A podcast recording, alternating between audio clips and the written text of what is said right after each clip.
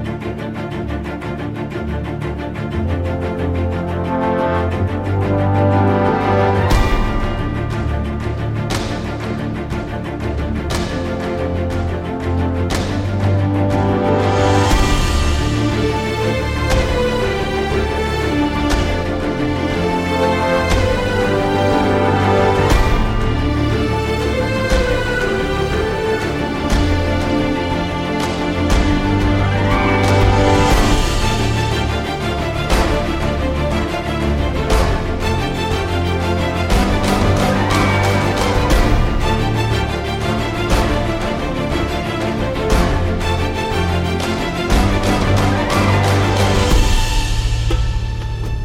medio del caos de los principios del siglo XIX, emerge un personaje bastante maltratado por la historia. Isabel II, la que Pérez de Galdós denominó la de los tristes destinos. Fue reina de España entre 1833 y 1868, fecha en que fue destronada por la llamada Revolución Gloriosa que daría paso a la Primera República.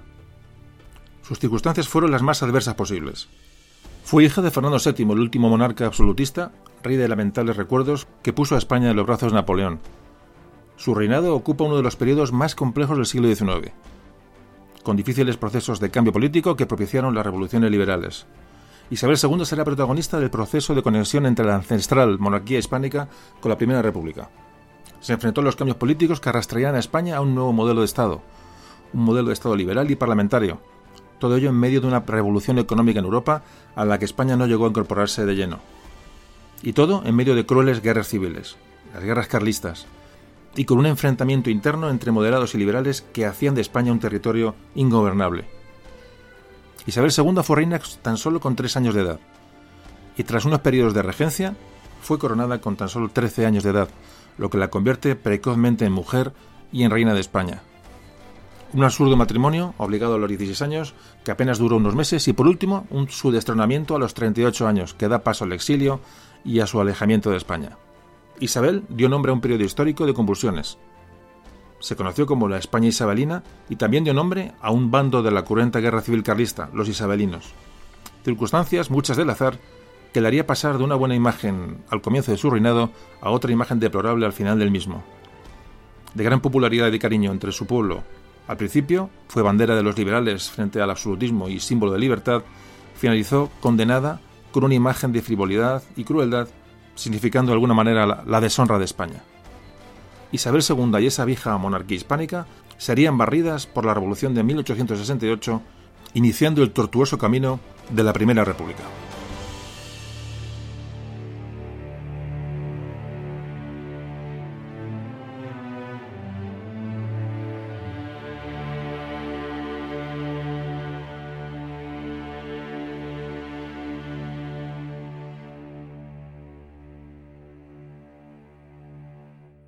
Memorias de un tambor.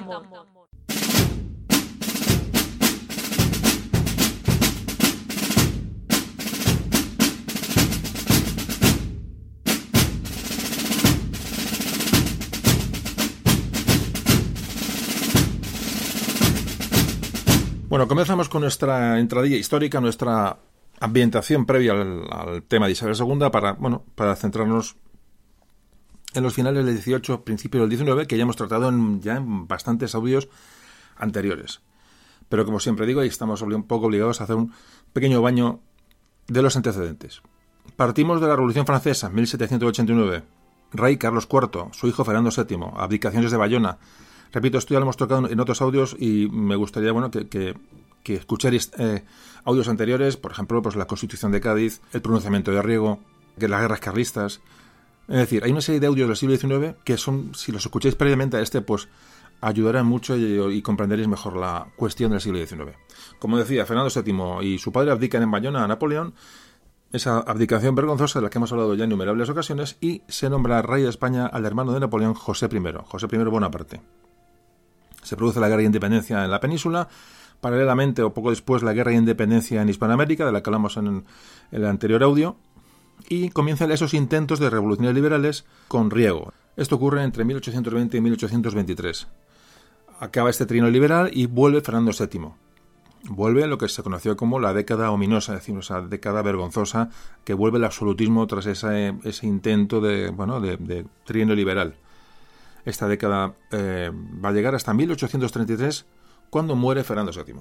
Es decir, el programa de hoy va a llegar desde 1833, que muere Fernando VII, hasta 1873, que es cuando se proclama la Primera República. Ese es el tramo que va a comprender el programa de hoy.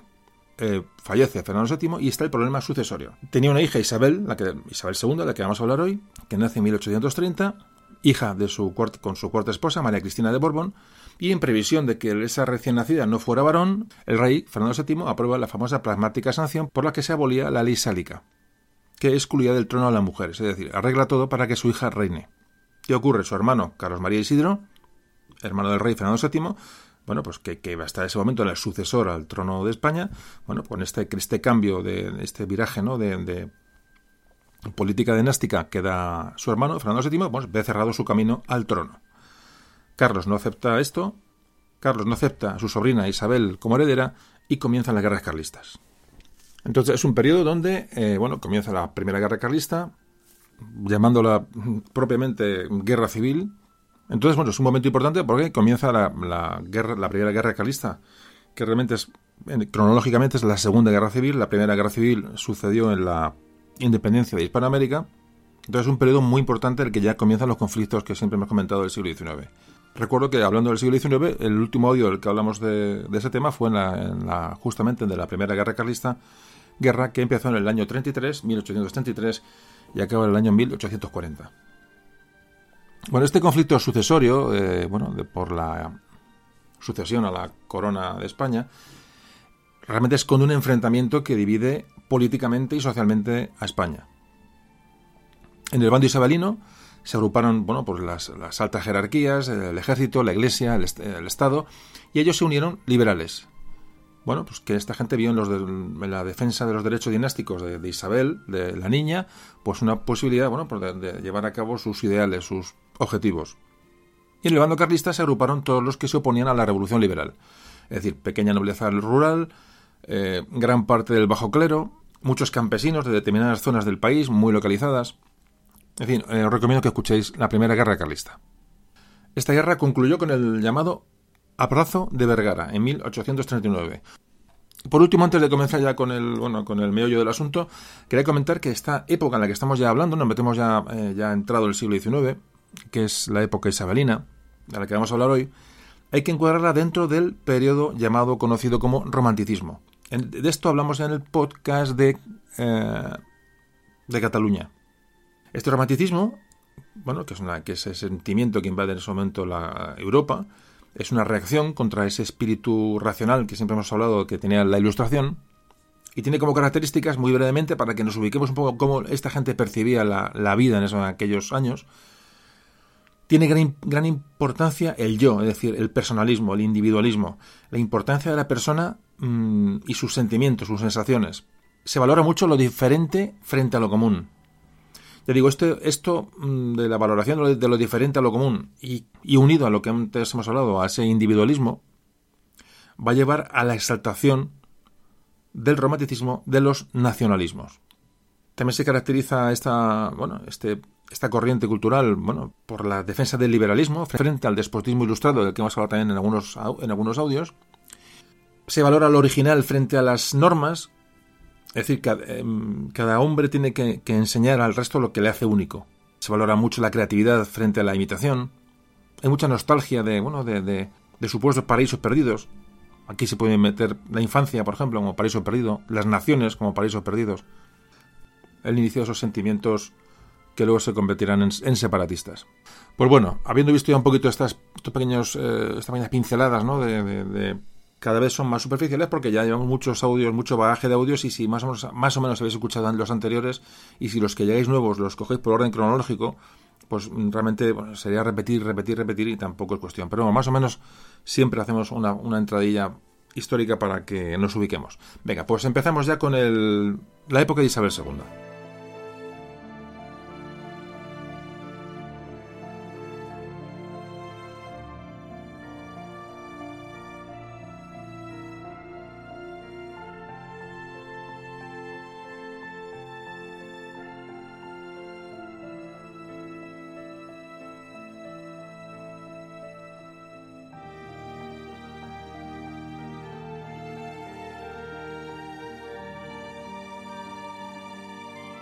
Bueno, como comentábamos, Fernando VII muere en 1833. Así que su hija Isabel, hija de María Cristina de Borbón, está en minoría de edad. Entonces, durante este periodo que va a estar, va a haber regencias hasta que la, niña se hace, se hace mayor y tiene una edad para poder reinar, bueno, va a haber dos regencias. Una, la de la que tuvo sobre ella su madre María Cristina, y otra del general Espartero, que la veremos después. Vamos a hablar de la primera regencia, la regencia de María Cristina, que a todos os sonará y hemos tocado en algún audio. Bueno, esta regencia está marcada por la Primera Guerra Carlista. Cuando se produce este enfrentamiento entre, entre, bueno, entre los partidarios de la, de la futura reina Isabel y los partidarios de, Carlos, el hermano de Fernando VII, la reina niña, es decir, bueno, sus, sus consejeros, la gente que tiene alrededor, buscan apoyo en los liberales, es decir, los liberales sobre todo moderados. Aquí ya se, con esta elección del bando liberal como apoyo, aunque sea su parte moderada, ya es un tema importante. ¿Por qué? Porque hay una implantación de un Estado liberal. Es muy importante. Pese a que la regente María Cristina de Borbón no se identificaba para nada con el ideario de los liberales, pero para nada, pero eran su único apoyo frente al carlismo. Es decir, tiene que ceder. los liberales son, son, la única fuerza que va a poder mantener el trono a ella como regente y a su hija posteriormente. ¿Qué ocurre? En 1834 vamos a ir avanzando. María Cristina repito, madre de Isabel, la regente, llama a Martínez de la Rosa, un liberal moderado, a formar un gobierno para hacer frente al carlismo, a la insurrección carlista. Bueno, pues este Martínez de la Rosa emprendió una serie de reformas muy, muy moderadas, es decir, era un gobierno liberal, pero bueno, muy frenado en lo que se refiere a las reformas. Entonces aquí se confecciona el, el famoso Estatuto Real en 1834. Este Estatuto Real es un, bueno, es un simulacro de constitución digamos, en el, en el que la corona se reserva amplios poderes. Es decir, no cambia casi nada, pero hay que conceder algunas reformas. Aquí ya aparecen, por ejemplo, las dos cámaras, unas cortes con dos cámaras. Una cámara estaría constituida por grandes de España y también personajes designados de forma vitalicia por el rey. Y la otra cámara era la llamada Cámara de los Procuradores, que se elegía mediante un sufragio censitario un sufragio censitario que era muy restringido, es decir, cuando hablamos de sufragio censitario, nos hablamos, de, bueno, que no es evidentemente que todo el mundo vota. Mm, me imagino que todos esta, este concepto lo, lo, tenéis asumido, pero hay que explicarlo por si esto, bueno, pues hay mucha gente joven que escucha esos podcasts y me han hablado profesores de, de, institutos de que a los chavales les, les, recomiendan que escuchen los audios.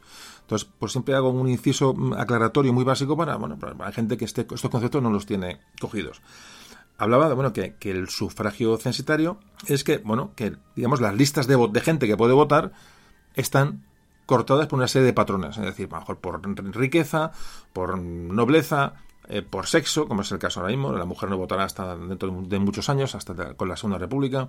Es decir, el, no es un sufragio universal, es un sufragio restringido, censitario, por, por, medio de un censo de gente que puede votar. Si no estás en el censo, no puedes votar. Entonces, en este caso, solo los varones de más de 30 años y que poseyeran una renta superior a 12.000 reales anuales tenían derecho a votar. Fijaos si es restringido el voto. Estamos hablando de, bueno, de muy, muy pequeñas reformas. Estas cámaras tenían funciones muy limitadas. Es decir, cualquier ley necesitaba el consentimiento del rey para que saliera adelante. Es decir, el rey tenía derecho a veto. Y aquí se produce ya, digamos, la primera escisión entre los liberales. Repito, en este momento estamos en plena guerra carlista, el carlismo contra los liberales. Bueno, pues dentro de los liberales hay ya una escisión. Muy importante este asunto. Las reformas son, como hemos visto, insuficientes, bueno, y hay una facción de los liberales que se van a extindir porque lo ven, ven que la cosa no, eh, no progresa. Entonces, estas dos tendencias van a ser moderados y progresistas.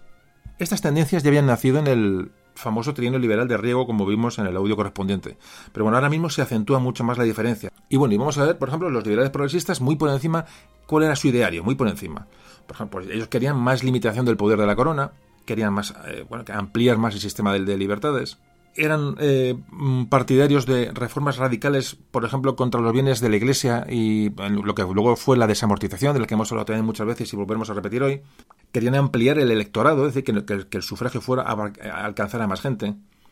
Como antes comentaba, la, elección popular de los alcaldes y concejales, bueno, mayor libertad eh, en, política económica, querían tener un cuerpo, constituir un cuerpo armado, lo que se llamó la milicia nacional, que garantizara las libertades, bueno, porque ya, ya ha pasado eh, anteriormente, es decir, que, todo esto soportado por una fuerza armada, Y estos progresistas, sobre todo, tenían apoyo en las clases medias urbanas, como artesanos, como bueno, empleados, eh, pues, pues, tenderos, zapateros, el pequeño, el pequeño artesano de las, de, de las clases urbanas era el que apoyaba a esta fracción progresista de los liberales. En esta época que vamos a hablar de aquí hasta, hasta la Primera República, bueno, pues hay muchos mm, dirigentes liberales importantes, pero ya todos sonarán. Eh, Olózaga, Prin, famoso general Prin, eh, Mendizábal, de la desamortización, el famoso Espartero, el regente, ahora hablan Madoz, que también hizo otra desamortización. Estos son líderes que hay que se me ocurren que pueden ser importantes dentro de esta facción progresista de los liberales. Hay que decir que a lo largo del reinado de Isabel II y la regencia de su madre María Cristina, los progresistas solamente estuvieron en el poder muy pocos, ah, periodos muy breves de tiempo.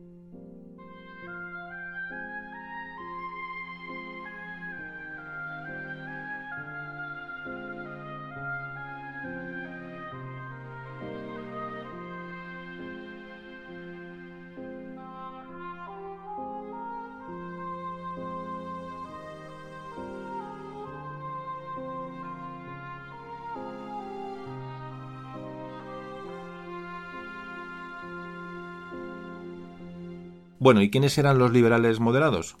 Pues eran políticos que planteaban programas mucho más conservadores. Defendían el orden y la autoridad fuerte, es decir, el poder del rey, sobre todo, ¿no? Eh, y mayor restricción de las libertades. Sobre todo rechazaban las reformas que pudieran poner en cuestión o en peligro sus propiedades. Defendían ese, ese sufragio censitario más restringido del que antes hablábamos. También pedían que los ayuntamientos fueran designados desde el gobierno central, es decir, tener todo muy, muy, muy atado por supuesto, ni hablar de nada de la, de la milicia nacional, es decir, el, bueno, el ejército monárquico era el que controlaba la situación, y el apoyo de las clases que apoyaban a, esta, a, este, a estos liberales moderados, pues eran, como podéis imaginar, bueno, pues terratenientes, empresarios industriales, si se puede llamar en aquella época empresarios industriales, pero bueno, burgueses, burgueses de alguna manera, de la, la burguesía financiera, la burguesía comercial, y como personajes más importantes de esta, de esta eh, corriente liberal moderada están, por ejemplo, Martín de la Rosa, el general Narváez, Alejandro Mon, es decir, por dar algunos nombres. Bueno, tras este pequeño apunte sobre las dos tendencias dentro de los liberales, todo esto estamos hablando dentro del contexto de la guerra civil carlista que estamos hablando ahora mismo, que se produce en estos años de regencia de María Cristina. ¿Cuándo se va a producir, digamos, el auténtico triunfo de este liberalismo, es decir, de esta corriente liberal que va a cambiar las cosas. Bueno, vaya, vamos a llegar a un año importante, que es 1836, cuando se produce el golpe de Estado de los sargentos en la granja, en el Palacio de la Granja de San Ildefonso. Repito, todo en un contexto de guerra civil carlista que tuvo lugar cuando tuvo lugar esta llamada sargentada de la granja, repito, año 1836. Los que ocurrió ahí, bueno, un suceso propiciado por el, por el ala, digamos, progresista o de, de, los liberales, los sargentos de la Guardia Real que estaban en la granja obligan a la reina regente, María Cristina, que estaba ahí descansando en aquellos momentos, a suspender el Estatuto Real, este que hablábamos antes, y proclamar la Constitución de 1812, la Constitución de Cádiz. Todo esto, repito, bajo la presión de los liberales progresistas que estaban detrás de este golpe. Entonces María Cristina, obligada evidentemente, bueno, pues tuvo que llamar a los progresistas al poder. Se ve obligada a, hacer el cambio porque la obligan por la fuerza. Entonces, ¿a quién llama eh, María Cristina, la regente? A Mendizábal, a Juan Álvarez Mendizábal el famoso personaje de la desamortización. Bueno, pues la llegada al poder de este Mendizábal, que era eh, masón, como hemos visto ya en algún programa anterior, eh, pertenecía a la, masonería, llegó bueno, con esa desamortización de 1836, esa inútil desamortización, y promulgación de la Constitución de 1837, de carácter progresista. En la granja, ese golpe contra la regente María Cristina se produce, la obligan a que, bueno, a que Mm, recupere o proclame la antigua Constitución de 1812 de Cádiz, pero bueno, eh, sí que, hay, que, hay que dar un pacto con los moderados, es decir, se va a crear una constitución progresista, una constitución de, bueno, de visiones más avanzadas, pero más suave que la de Cádiz. Entonces, se cambia la, digamos, se llega a un pacto entre moderados y progresistas para eh, esta constitución. Repito, constitución de 1837, muy importante. Hablando de Juan Álvarez Mendizábal, el de la desamortización, eh, como curiosidad de decir de él que parece que cambió su apellido, se apellidaba Méndez, que en aquellos momentos es un apellido muy típicamente judío, y cambió por Mendizábal, porque bueno, Mendizábal era un apellido vasco, y entonces todo lo vasco eh, bueno, significaba, bueno, pues lo más era lo más español, era limpieza de sangre, era, era, bueno, realmente lo que el, vasco era, era realmente, digamos, el, una buena carta de presentación a la hora de, bueno, de, legitimar la nobleza. Aún así, en aquella época, muchos de sus detractores, de la gente que tenía enfrente, le llamaban el judío porque sean un poco de su origen. Es un poco así a modo anecdótico sobre, sobre Mendizábal. Bueno, pues esta desamortización de Mendizábal significó la supresión de las órdenes religiosas, se nacionalizaron los bienes de la Iglesia y se vendieron todos los bienes, los bienes de la Iglesia en subastas públicas. ¿Qué pasaba? Que estas, estas tierras, estos bienes eran, se llamaban propiedades de manos muertas, también lo comentamos en algún audio, eran tierras que estaban obligadas a pasar de mano en mano y tenían prohibida su venta o su división. Es decir, eran bienes que, quedaban ahí, bueno, pues realmente sin poder utilizar por esas clases que supuestamente podían utilizarlas como, bueno, todo actividades agrícolas, ¿no?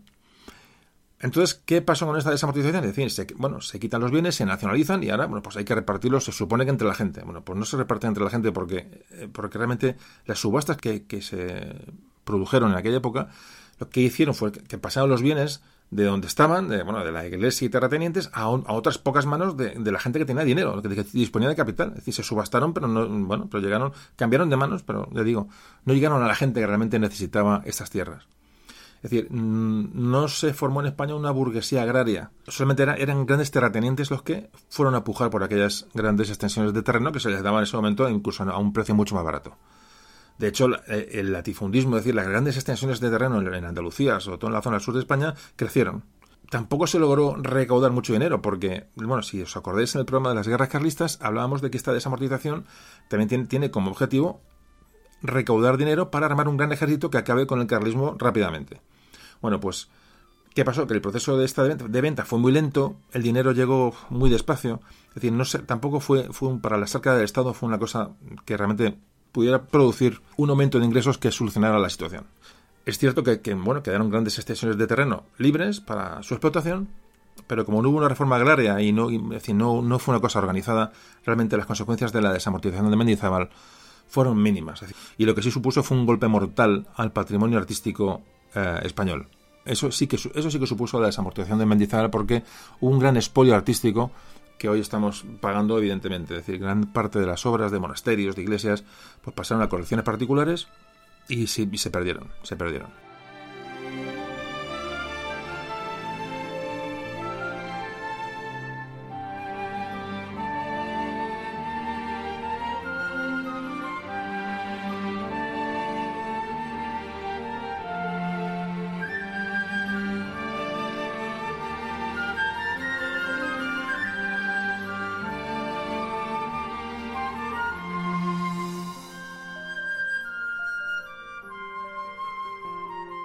Entonces cuando Mendizábal llega al gobierno, lo que hace es, ese, se inicia un proceso de reforma de la Constitución de Cádiz, como antes comentábamos, que va a acabar en la, Constitución de 1837.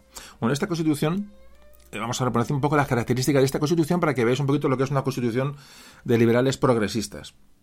Lo primero, se establece el principio de soberanía nacional, es decir, el pueblo es soberano sobre las decisiones que se tomen. Eso a un nivel general conceptual. El Estado se organiza dividiendo poderes. Hay dos cámaras, Congreso de Diputados y Senado. Todas las leyes tienen que estar aprobadas por ambas cámaras. El, rey conserva el poder, un poder ejecutivo, es decir, tiene, el rey tiene iniciativa para legislar. Sigue teniendo un veto ilimitado, aunque fijaos con que la Constitución esta es de carácter progresista, pero el rey sigue siendo una figura básica e importante.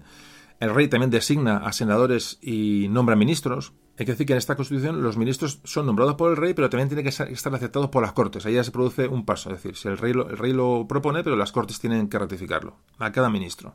Hay que decir que se recogían más derechos individuales de las personas, se admitió la libertad de imprenta en esta Constitución de 1837, no se prohibían otras religiones diferentes a la católica, es decir, es un avance en el tema religioso, en fin, una serie de cuestiones que, como veis, hacen de esta Constitución bueno, una Constitución más, más progresista. Paralelamente a esta Constitución, bueno, se crea una nueva ley electoral que establece un voto censitario, evidentemente solamente masculino. Aquí se, deja votar a todos los hombres con una que tuvieran bueno, unos ingresos mínimos, es decir, que fueran unos contribuyentes mínimos a la cerca del Estado y varones que tuvieran un determinado nivel intelectual, aparte que tuvieran su mm, riqueza mínima, que tuvieran un nivel intelectual también mínimo. Por ejemplo, tienen que ser miembros de las reales academias, tienen que ser profesores de la enseñanza pública, licenciados, doctores, pueden ser curas o párrocos, es decir, se les exige una serie de capacidades para votar.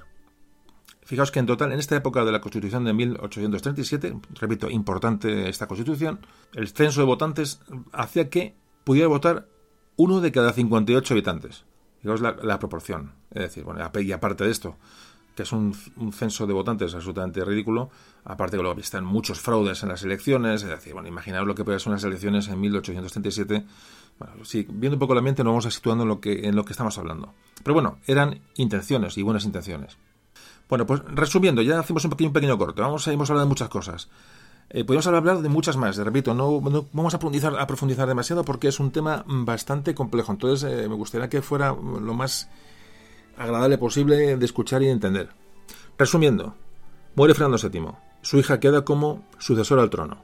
Como es una niña, se nombra una regente que es su madre, María Cristina. Todo esto en plena guerra carlista, importante. Se produce, en medio de esta regencia, se produce el golpe de la granja, golpe producido o eh, propiciado por el liberalismo progresista. Se nombra como jefe del gobierno a Mendizábal, Juan Álvarez Mendizábal, que eh, propicia la famosa desamortización y esa constitución progresista de 1837 que se consensúa entre moderados y progresistas, es decir, no hay una ruptura absolutamente entre, los dos. Entonces llegamos a, a este año 1837, donde vamos a hacer una pequeña pausa.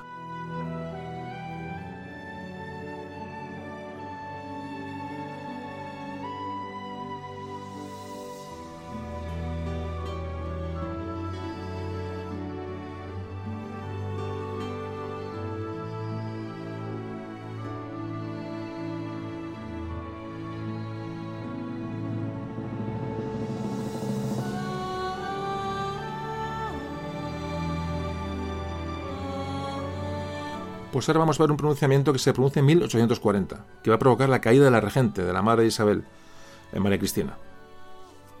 Bueno, para empezar, si nos centramos en la época, hay que ver que los militares eran protagonistas de la vida política, social eh, española. Todo esto se produce desde que prácticamente desde que Napoleón invade España, el militar eh, bueno, ocupa un lugar preponderante en lo que en la dirección de, de absolutamente todo, ¿no?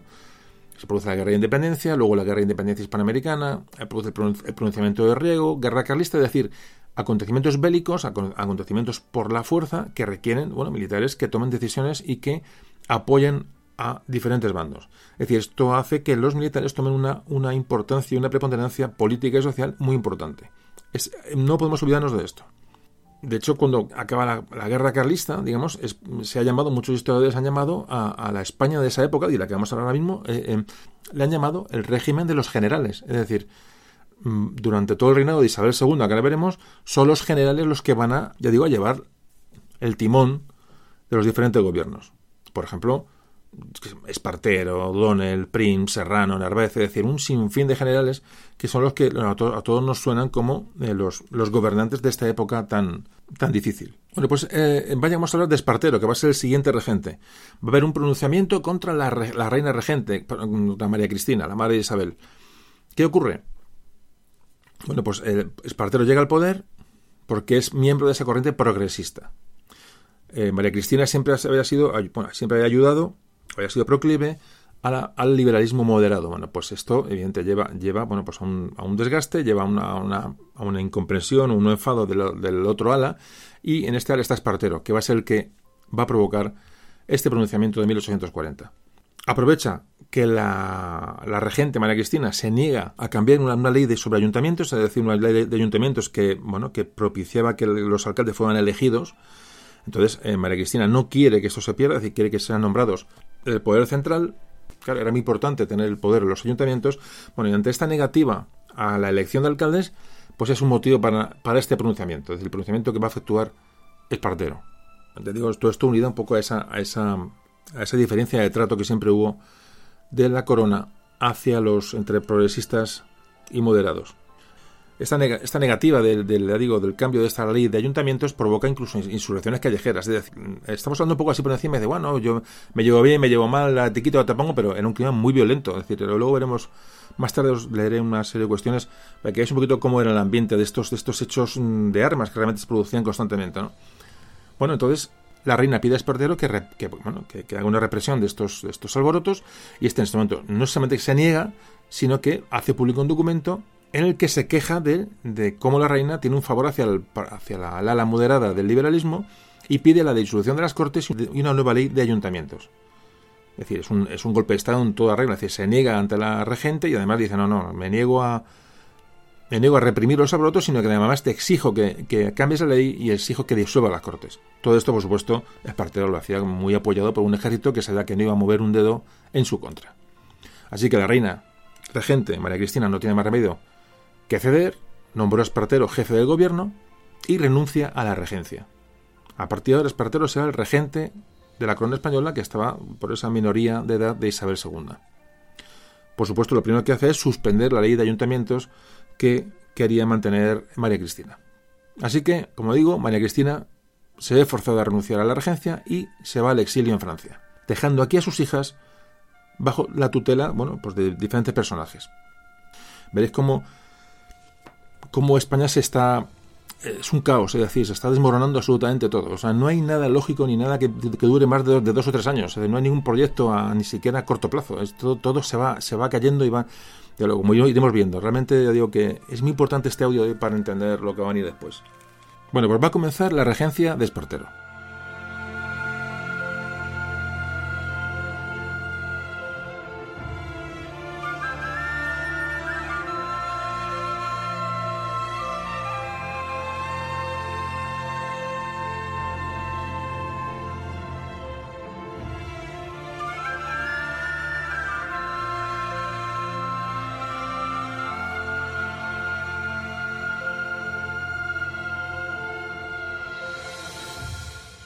Bueno, pues vamos a hablar de la regencia de Espartero. Es la segunda regencia, minoría de edad de Isabel II, ya la última, es decir, estuvo con su madre y con el canal Espartero. Esta, esta, mm, esta regencia va a abarcar dos años solamente, del 41 al 43, es decir, de 1841 a 1843. Seguimos ya avanzando, como veis, en el siglo XIX, ya no volvemos atrás, es decir, ya vamos avanzando poquito a poco, arañando años al, a la cronología histórica para, bueno, pues para, para seguir adelante, ¿no?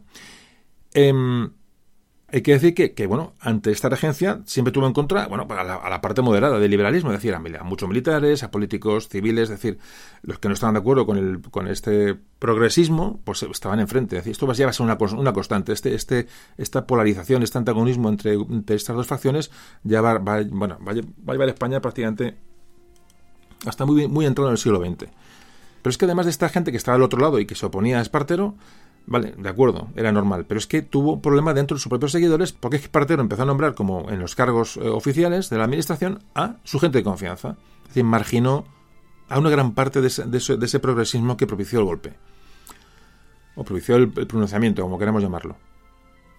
Es decir, estos progresistas que habían luchado y habían padecido con, la, esa discriminación de María Cristina hacia ellos, hacia el progresismo, Ahora resulta que llega el Espartero, que es uno de ellos, y resulta que elige a sus ministros y a sus, digo, a sus, hombres de confianza entre sus incondicionales, es decir, gente, entre sus amigos, por decirlo de alguna manera. Así que Espartero se convierte en, regente del Partido Progresista, pero va a tener oposición, por supuesto, de los que, de enfrente, de los moderados, pero también gente de su propio partido. Estamos con Espartero. Bueno, pues eh, bien, hemos dicho que María Cristina se exilia en Francia. Bueno, pues desde Francia María Cristina va a financiar y va a propiciar un pronunciamiento contra Espartero.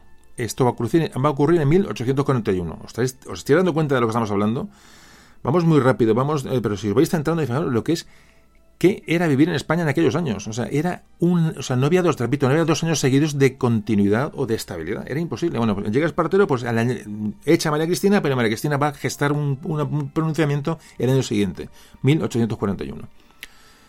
La justificación era, bueno, que la, reina, la, niña Isabel, la futura reina, le dice que la tenían secuestrada, estaba secuestrada por los progresistas, que, y no está tampoco muy, muy desencaminado el asunto, a través de sus tutores. Realmente lo que hicieron los progresistas en este momento es controlar la educación de la futura reina, de la, de la niña, de Isabel II, a la que, a la que dedicamos este audio, y decían que bueno que ellos querían hacer de esa reina una reina liberal, es decir, la, la influencia, la manipulación de esa, de, bueno, pues de esa, de esa niña realmente ya estaba, ya estaba ya estaba empezando. Entonces, su madre desde Francia es una de las cosas que ella reclama y que va a poner en la mesa bueno, para justificar este pronunciamiento que ahora veremos cómo acaba. Entonces, recauda dinero en Francia, también la monarquía francesa la ayuda, es decir, bueno, entonces eh, encarga a Istúriz y a Alcalá Galiano, que fueron un poco el alma de este, de este pronunciamiento, financiar el pronunciamiento, financiar el golpe. En este eh, pronunciamiento estaban implicados, eh, por ejemplo, Narváez y O'Donnell, generales que luego veremos eh, posteriormente. Bueno, pues el movimiento militar lo inicia Leopoldo O'Donnell. O'Donnell, por supuesto, como decíamos en otros audios, siempre hago referencia el apellido irlandés, de aquel famoso audio de, de, la vieja amiga Irlanda, un audio también que, bueno, muy, interesante. Como digo, O'Donnell inicia el pronunciamiento, sobre todo en, las, ciudades del norte, se intenta la sublevación en, Vitoria y se constituye una, llamada Junta Suprema de Gobierno en oposición a ese gobierno de, Espartero. Esto ya digo, nace sobre todo en la zona, la zona del norte, la zona País Vasco, y se va contagiando esto en Zaragoza, en Bilbao, es decir, uh, pero al final esto falla, falla porque falla, digamos, el, alzamiento en Andalucía, que está dirigido por Narváez, también falla los movimientos en Madrid, en Madrid no secunda eh, o, se hace muy precipitadamente el asunto, entonces, bueno, pues empiezan empieza a fallar este levantamiento. También pasa que los carlistas que contaban con ellos para que colaboraran también se echan atrás, se niegan. Es decir, dura muy poquito el, digamos, el, lo que es la, actividad de estos eh, sublevados. Ocurre un hecho muy significativo que es que una facción de estos eh, estos golpistas, por decirlo así, van a saltar el Palacio Real de Madrid para capturar a Isabel II, a la niña Isabel, y a su hermana y llevarlas, a, llevarlas con su madre, llevarlas hacia el norte de España y ponerlas a salvo de los liberales progresistas. Entonces, con, con Isabel en, ya en, manos de su madre, pues, pues la idea era proclamar otra vez la regencia de María Cristina, nombrar un nuevo gobierno decir, y, empezar a, bueno, pues a bueno, volver hacia el estado anterior. Entonces, una noche bueno, pues entran en el Palacio Real de Madrid Diego de León y Manuel de la Concha. Con una serie de hombres entran en, las, los aposentos reales para intentar llevarse a las niñas. Lo que pasa es que hubo una resistencia, las, hablan de la que la escalera principal de los, del Palacio Real, bueno, pues una unidad de alabarderos pues hace frente a esta gente que va a entrar y a llevarse a las niñas y, bueno, son, y son detenidos todos los insurrectos. Entonces, eh, en este caso, Diego León, el general Diego León, que está, bueno, está involucrado en este tema, bueno, pues es apresado y él pues, habla y dice, bueno, no, Espartero no, me va a fusilar, es decir, bueno, bueno, me han cogido y la cosa acaba aquí. Bueno, pues eh, O'Donnell y Narváez logran irse al exilio, es decir, logran escapar de la, de la situación y Diego León, entre otros, fueron, ya digo que confiaban que Espartero no le iba a hacer nada, fueron capturados y fueron ejecutados, fueron fusilados. Fijaos cómo Espartero, otro personaje también, bueno, clave en esta época, el general Baldomero Espartero, rompió con una de esas reglas no escritas que había en ese momento entre los militares, los generales estos de tantos eh, de tantas idas y venidas, de tantos pronunciamientos, toda España de los, de los del régimen de los generales. Bueno, pues había una regla entre ellos que hablaba de bueno que después de un pronunciamiento, bueno, si alguien era derrotado o no había conseguido, em, se respetaba su vida. Era una regla no escrita. Bueno, pues Espartero mandó fusilar a, los generales de este intento de pronunciamiento de 1841. Eh, Espartero se negó a indultar a, Diego León y a otros generales y eso quedó para la historia como un bueno pues como un crimen realmente eh, de Espartero. Por otro lado, bueno, pues eh, se reprimió esta conspiración, pero siguieron actuando en la clandestinidad los liberales moderados. Espartero era un, personaje también a tener en cuenta. Hablan, bueno, no sabemos hasta qué punto real, pero siempre se ha comentado que su confesor, cuando ya murió años después, en su lecho de muerte, cuando llega es el fraile o el cura de, turno, pues llega a Espartero y le va a dar la extrema unción y le pregunta al general, dice, ¿perdona usted a sus enemigos? Bueno, es la última oportunidad que tienes. Y parece que da Esparteros, la historia ha dicho que da la respuesta, le dice, dice, yo no tengo enemigos, los he fusilado a todos pues con eso ya está bastante dicho lo que, por lo menos lo que ha pasado en la historia sobre, sobre este Espartero. Bueno, fijaos, cuando dice eh, Espartero, mm, dice yo no tengo enemigos, los he fusilado a todos, estamos hablando de que es un general que ha, fusilado a todos los enemigos, no a franceses, ni a ingleses, ni a... No, no, no, es decir, ha, fusilado a sus enemigos españoles, enemigos que tiene por una causa política, es decir, eh, esto nos da muy a las claras la idea de cómo estaba España ya en estos años, aún no hemos llegado a mitad del siglo XIX, y cómo el enfrentamiento civil es un hecho, es un hecho irrefutable. Además entre tendencias políticas que a veces las diferencias eran prácticamente de, matices. Eran todos liberales, liberales progresistas y liberales moderados. Ya no digo con los carlistas, que eran están al otro lado. Es decir, fijaos en el enfrentamiento que hay ya entre, entre facciones. Ya digo, eh, un caos absoluto, un caos absoluto de violencia, de imponer las ideas, de aprovechar cualquier situación para hacerse con el poder que va a llevar a España, digo, a lo largo de este siglo XIX, pues hasta el siglo XX. Es decir, creo que más o menos mm, hago estos, estos pequeños parones para explicar y para que os hagáis una idea de, de, la, de la época que estamos viviendo. ¿no?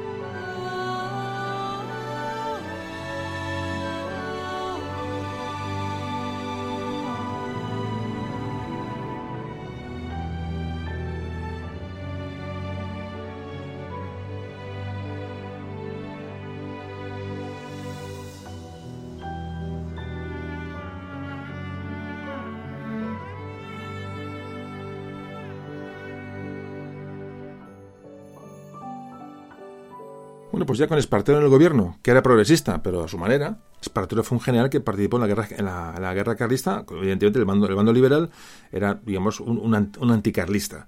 Bueno, pues entonces empieza a, dejarlo notar en sus acciones de gobierno. Es decir, los ayuntamientos y diputaciones los va a dejar sometidos a una ley general, es decir, no va a dejar que, tengan su autonomía y su elección propia. Entonces, en, en las provincias del norte, y en, algunas de Cataluña, pues provoca ya mm, reacciones en contra de estas, de estas disposiciones. De hecho, en Barcelona se crea una junta que llegó a actuar pues, prácticamente con una autonomía plena.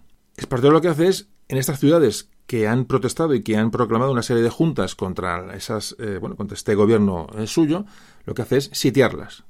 Está un, un estado de sitio en diferentes ciudades para, bueno, para que fuera ejemplarizante. Es decir, Espartero estaba gobernando de, de, manera que, iba a propiciar el anterior golpe de, que, bueno, que intentó eh, la regente María Cristina, que, hemos hablado antes, propició la, la, aparición de juntas, es decir, Espartero tuvo un gobierno tan mirando hacia sí mismo que provocó, bueno, pues, pues esas, esas mm, insurrecciones o esas, esos movimientos contra su gobierno. Es que este Espartero, por ejemplo, llegó a Barcelona, el, año anterior fue aclamado en Barcelona, porque era un defensor de esas mm, leyes que descentralizaban los ayuntamientos. Sin embargo, él cuando llega al poder y ve lo que hay, mm, todo lo contrario. Mm, esa ley la apoya, la va a apoyar. Es decir, va a hacer ayuntamientos centralizados y nombrados desde, desde, el gobierno. Digamos que hay contradicciones, ¿no? Entonces, mm, bueno, eh, bueno, estos son los personajes de los que estamos hablando. Según Prin, el general Prin, bueno, que Prin, hablamos con mayúsculas del general Prin. general Prin, del que seguramente hagamos a un podcast alguna vez, hoy vamos a, a pasar por encima de Prin, muy, bueno, vamos a nombrar que, bueno, que estaba, pero realmente es un personaje que se merecería un audio y espero hacerlo. Entonces, no, bueno, el que le guste ese personaje y el que espera algo más de él, yo no voy a prometer nada, pero espero, yo lo que sí, haremos algún día un audio sobre Prin. Es, un personaje clave en esta época y a lo mejor merecería, merecería, vamos, a lo mejor no, merece un audio en particular. Bueno, pues según el general Prin, eh, habla que es un bueno un defensor de la de, también de las de las bueno, no de la causa sino de, de, Cataluña en sí un personaje que era que era de allí que conocía la problemática allí dice que el gobierno de Espartero no se interesa por terminar con el contrabando que afectaba muy seriamente a la industria textil eh, catalana. Hubo un tratado comercial con Inglaterra que tuvo bueno la oposición de todos los patronos catalanes de los obreros es decir eh, pedían protección a la industria catalana. Eso ha sido muy típico también de la industria catalana, pedir siempre medidas proteccionistas. Esto también hablamos mucho en el podcast de Cataluña, de una manera también bastante... Y cuando te, das protección, vale, si no le das protección a su, a su industria, pues ya se ponían de, se ponían de uñas. Esto es, un, esto es recurrente durante toda la historia del siglo XIX. Bueno, pues cuando se firma este acuerdo de libre cambio con Inglaterra, esto engendra unas protestas tremendas en, Barcelona, que fueron reprimidas duramente por Espartero, menudo era Espartero. ¿Y por qué se produce esto? Porque, claro, la empresa, el, como antes comentaba, el empresario catalán de la, industria textil se da cuenta que están llegando telas desde, Inglaterra que llegan con más calidad que las que se producen en Cataluña y más baratas. Entonces, aquí se monta el lío. Por supuesto, y estas represiones no, no tienen nada que ver con represión al catalanismo, al nacionalismo, para nada Repito que de esto hablábamos en el podcast de Cataluña. Eh, un poquito es un apunte que hago. Entonces se llegó hasta bombardear la ciudad de Barcelona en el año, con el año 42, 1842, y ahí pierde Espartero toda su popularidad, no solamente en Cataluña, sino en el resto de España. Bueno, pues cuando vuelve Espartero a Madrid desde Barcelona, van a empezar ya a entenderse los disidentes eh, moderados y los, perdón, los disidentes progresistas y los moderados. Es decir, ya se empieza a fraguar, bueno, pues una acción contra Espartero. Bueno, la situación es muy inestable. Hay una disolución de las Cortes en el año 43. Hay unas elecciones en las que Espartero pierde la mayoría. Hay cambios de presidente del Consejo de Ministros. Es decir, eh, se obliga a Espartero a disolver las Cortes y suprime en ese momento la prensa libre, la libertad de prensa, que fue una de las mayores conquistas de los progresistas en el año 40. Bueno, pues se unen contra, contra Espartero los moderados y sus propios progresistas que ya están, como digo, aliados de hacía muchos meses, y piden la restauración de la normalidad constitucional. Aquí sí que ya sé, con, con Espartero, en este momento, aproximadamente año 1840, aproximadamente, aquí sí que ya se produce una mm, diferenciación clara de esas dos corrientes de la familia liberal. los moderados, que ya son un partido en sí, y los progresistas, que también son otro partido en sí. Es decir, el partido se crea, el partido moderado y el partido progresista, de manera clara y sobre mayo de 1843 empiezan a haber pronunciamientos y, revueltas, sobre todo por Andalucía. Esto culmina sobre todo con la gran rebelión en Sevilla en, julio del 43. Eh, también hay, bueno, movimientos en Cataluña, donde la, esa Junta Suprema que hay en Cataluña destituye al general Espartero y nombra eh, a su manera como jefe de esa junta al general Prin, en Cataluña. Bueno, este es un proceso ya que es un proceso bélico, claramente, y estos dos bandos se van a enfrentar en la batalla de Torrejón de Ardoz en julio de 1843, ya digo, eh, donde, bueno, donde las tropas de Espartero son derrotadas y se va a producir un nuevo cambio. Fijaros lo que estamos hablando en tan poco tiempo, la cantidad de, mm, conflictos civiles internos que se producen año tras año. Bueno, este es nuestro siglo XIX. Aquí aparece el general Narváez, que se une a todos los disidentes, por supuesto, a todos contra Espartero, que era el que tocaba en ese momento dar, el batacazo. Claro, ahora mismo el poder vuelve a pasar a, manos de los moderados. Es decir, mm, entonces, ¿qué pasa? Los progresistas que han apoyado este golpe empiezan un poco a decir, bueno, vale, yo quería quitar a Espartero, pero no que gobernaran los moderados, los moderados otra vez con Narváez, que era también otro, otro tipo de armas tomar. Pero claro, ya era tarde. Entonces, bueno, Espartero renuncia a la regencia y se exilia en Londres. Todo esto ocurre, ya digo, prácticamente mm, en, cuestiones de semanas. Entonces, ¿qué ocurre? Otro atasco político en el que se encuentra España. Bueno, pues para salir de este atasco, ¿qué se hace? Pues las autoridades del momento lo que hacen es acelerar la coronación de la reina Isabel II, que seguía siendo una niña, es decir, en ese momento tenía 14 años, pero ya va a ser coronada reina. Aquí ya aparece como reina Isabel II. Esto ocurre en el año 1843. Y ahora hablamos ya de Isabel II.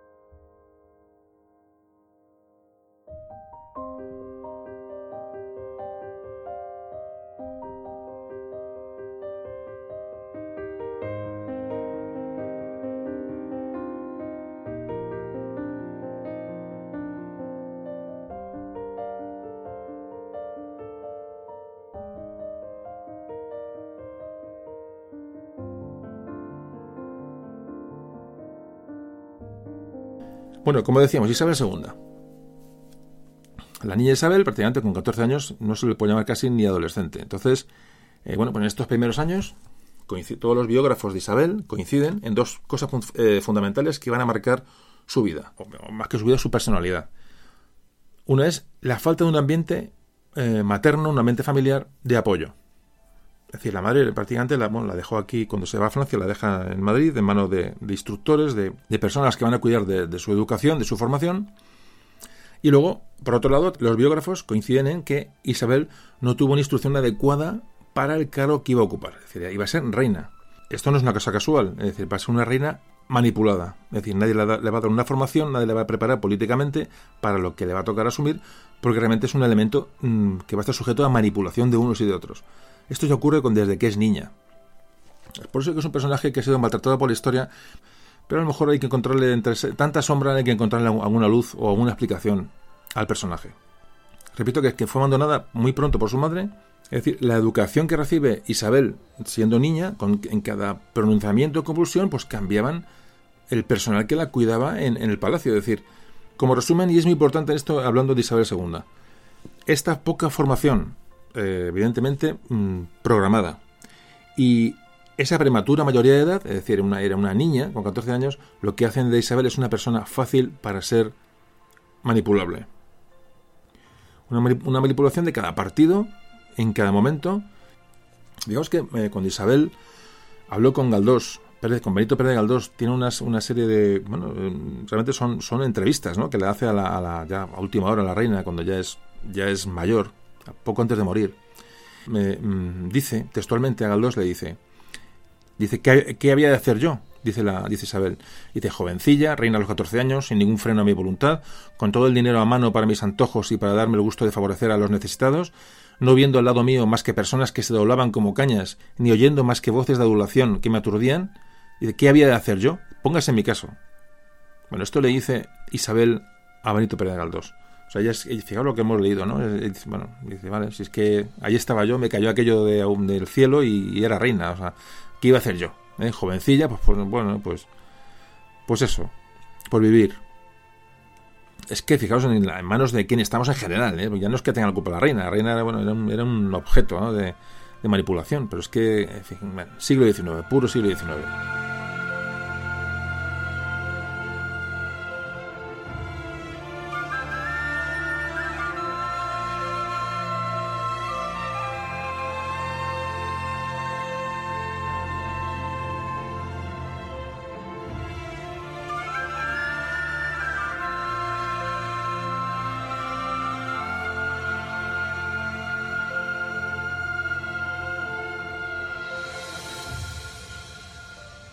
Bueno, pues cuando Isabel llega al trono, después de la caída de Espartero, se va a producir, Espartero era progresista, bueno, pues el cambio va a dar lugar a una época moderada.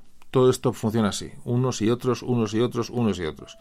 Bueno, aquí va a haber 10 años de década moderada, que comienza el mismo día que empieza a reinar Isabel II, y su líder en este momento es el general Narváez. Seguimos con los generales. Repito, va a dominar esta, la política durante 10 años siguientes y se va a nombrar, se va a llamar esta época la década moderada. La guerra carlista había terminado en el 1840 y ya Isabel II, en el momento que entra, llega al trono, va a buscar, bueno, va, va a mostrar favoritismo sobre o preferencia sobre los moderados. Y va a dejar fuera del, del juego político a los progresistas, es decir, no les va a llamar a formar gobierno, es decir, eh, por eso aquí se juntan 10 años de, dominio moderado.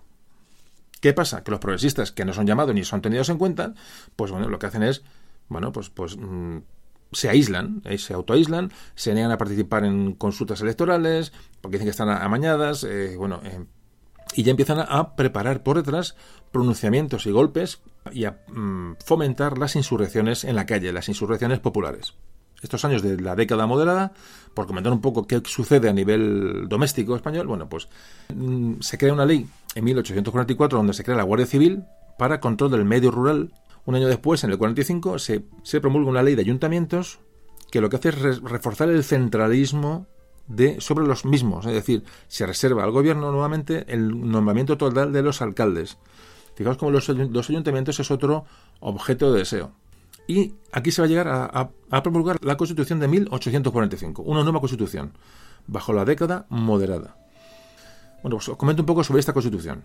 La anterior fue en 1837, que fue de carácter progresista. Bueno, pues esta que viene en el 45 es decir, ocho años después es de carácter moderado. Aquí se ha cambiado de constitución como de cambiarse de calcetines. Es lo que estamos viendo, ¿no? Y de gobierno y de... esto es absolutamente caótico. Bueno, repito, esta constitución del 45, por supuesto, es de carácter moderado, entonces hay una soberanía compartida entre el rey y las cortes, o sea, hay un poder legislativo compartido, pero siempre hay una mm, preeminencia de la corona. El Estado es un Estado confesional, es decir, la religión de la nación española es la católica. Hay un recorte de derechos individuales, hay un recorte de la libertad de, la libertad de expresión, es decir, por los, típicos toques del, liberalismo moderado. Hay una reforma del sistema fiscal, parece que se racionaliza, se hace más lógico el sistema de, pagos, el sistema de impuestos. Se modifica la ley electoral nuevamente en el año 46. ¿Qué pasa aquí? Pues aún todavía peor, el, sufragio censitario se hace mucho más censitario, es decir, se, restringe mucho más la votación y solamente van a votar, van a poder votar 97.000 varones mayores de más de 25 años. Supone el 0,8% del total de la población. Es la gente que puede votar, el 0,8%. ¿Os imagináis? Hombre, evidentemente, siempre vuelvo a lo mismo. No se puede ver con los ojos de hoy. Pero esto se hace una idea de la situación. El 0,8% de la población puede votar. Se firma con, con la Santa Sede, con el Papa, el concordato de 1851, en el que el Papa reconoce a Isabel II como reina y acepta la famosa desamortización de Mendizábal anterior, decía, acepta la pérdida de los bienes de la Iglesia. A cambio, el Estado español se compromete a subvencionar a la Iglesia y a entregarla pues, pues una serie de cuestiones, con el control de la enseñanza, eh, se le encarga una serie, bueno, en fin, se da una serie de privilegios a la Iglesia un poco para compensar aquella desamortización. Bueno, pues aquí hacemos otro pequeño paloncito. Y hacemos otro pequeño resumen de lo que hemos visto hasta ahora. Em, muere Fernando VII Ojo, importante, evidentemente todos lo sabéis, pero ya no está América, es decir, los virreinatos americanos ya se han emancipado. Importante el asunto, es decir, lo que estamos hablando ahora mismo en esta época ya no existe, no existen los virreinatos americanos. ese apoyo económico que daba, el sustento económico que daba América a, bueno, a la península, desaparece. Repito, muere Fernando VII, fuerza el reinado de su hija Isabel, su hermano Carlos, protesta, guerra carlista, voy a hacer el resumen otra vez, como es menor, hay dos, regencias, la de María Cristina, su madre, y la de General Espartero. Con Espartero ya, obviamente, hay una gran división entre los liberales moderados y progresistas. Y esta división da lugar a dos constituciones, la del 37, que es progresista, y la del 45, que hemos visto, que es moderada. Ya en el 46 comienza la Segunda Guerra Carlista. ¿Os estáis dando cuenta de la importancia y el lío de sucesos que estamos narrando aquí? O sea, en tan pocos años. Hemos hecho un resumen de apenas nada, de, de 20 años. Nos hemos contado con todo tipo de, conflictos.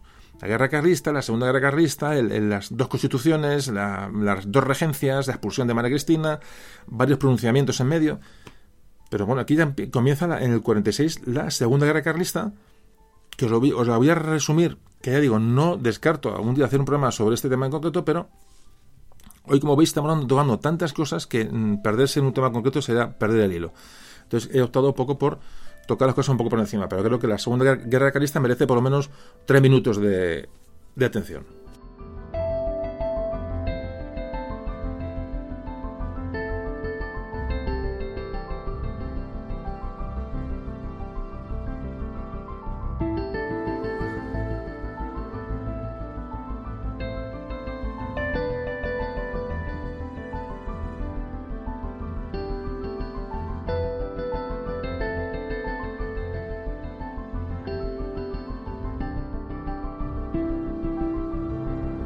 Bueno, brevemente, la Segunda Guerra Carlista, la llamada Guerra de los Matiners, fue una guerra que tuvo, bueno, mm, se ubicó fundamentalmente en Cataluña, ocurrió entre los años 1846 y 1849.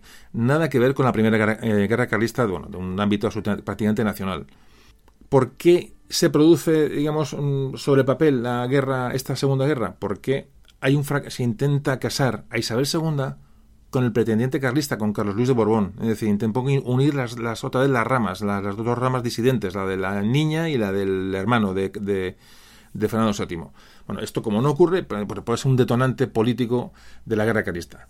Bueno, de hecho, esta guerra realmente eh, los historiadores no la han llamado ni guerra, es decir, fue un levantamiento, fue un conflicto muy localizado, que realmente se le ha llamado Segunda Guerra Carlista, pero bueno, a lo mejor no tiene el alcance, por supuesto, ni de la, por la, primera, por supuesto. Pero bueno, se le ha llamado Segunda Guerra Carlista. Ahí, dejamos el dato. Ya digo, fue un levantamiento popular, sobre todo en distintos puntos de Cataluña, no fue generalizado en Cataluña, ni mucho menos, fue en determinados lugares, y fueron partidas de, los llamados matiners, que eran realmente, que, que eran partidas que tienen supuestamente una ideología republicana. En Cataluña habían subsistido de la Primera Guerra Carlista, pues bandas, realmente que, eran, que no, eran ni guerrilleros, realmente eran auténticamente bandoleros. Si a esto le añadimos que hubo una gran crisis agraria e industrial en 1846, que haya afectado muy gravemente a Cataluña, hay un momento que en ese momento Cataluña, hablamos de estos años, en los años 40, mm, realmente se pasa hambre, pero hambre de verdad, es decir, hay un malestar tremendo, de hecho desde el gobierno central se mandan alimentos a Cataluña porque se está pasando muy mal, todo esto es un caldo de cultivo para esta, esta sublevación. Hablamos de esta, de, bueno, de que esta competencia que hay con Inglaterra en cuanto a la industria textil catalana, todo esto que hemos hablado antes. Hay mucho contrabando que llega de fuera y que entra en Cataluña, es decir, hay una crisis en Cataluña importante. Y luego, por supuesto, se protestaba también contra ese sistema de reclutamiento de soldados, estas quintas famosas que, bueno, que, en Cataluña se tomaban muy mal porque privaban a las familias de tener pues, manos, manos de obra útil para, sobre todo para el campo. O toda esta serie de cuestiones que hemos así dado por encima es lo que provoca la Segunda Guerra Carlista, que es bueno que la, Guerra Carlista la ganan los liberales. Otra vez dura, le digo, dura poco tiempo, dura entre el 46 y el 49, prácticamente son dos años en vez de tres, empieza tarde en el 46 y acaba pronto en el 49, es decir, prácticamente son dos años de guerra, con lo cual propiamente no es, una guerra en sí, pero bueno, se ha llamado Segunda Guerra Carlista y estábamos obligados a hablar de ello. Bueno, hecho este inciso sobre la guerra calista, vamos a seguir hablando de Isabel II y ahora vamos a hablar de, bueno, a Isabel, a la reina, había que casarla, evidentemente. Eso es lo primero que se hace con una reina, casarla. vamos a hablar del tema de la boda de Isabel II, que tiene, tiene su miga.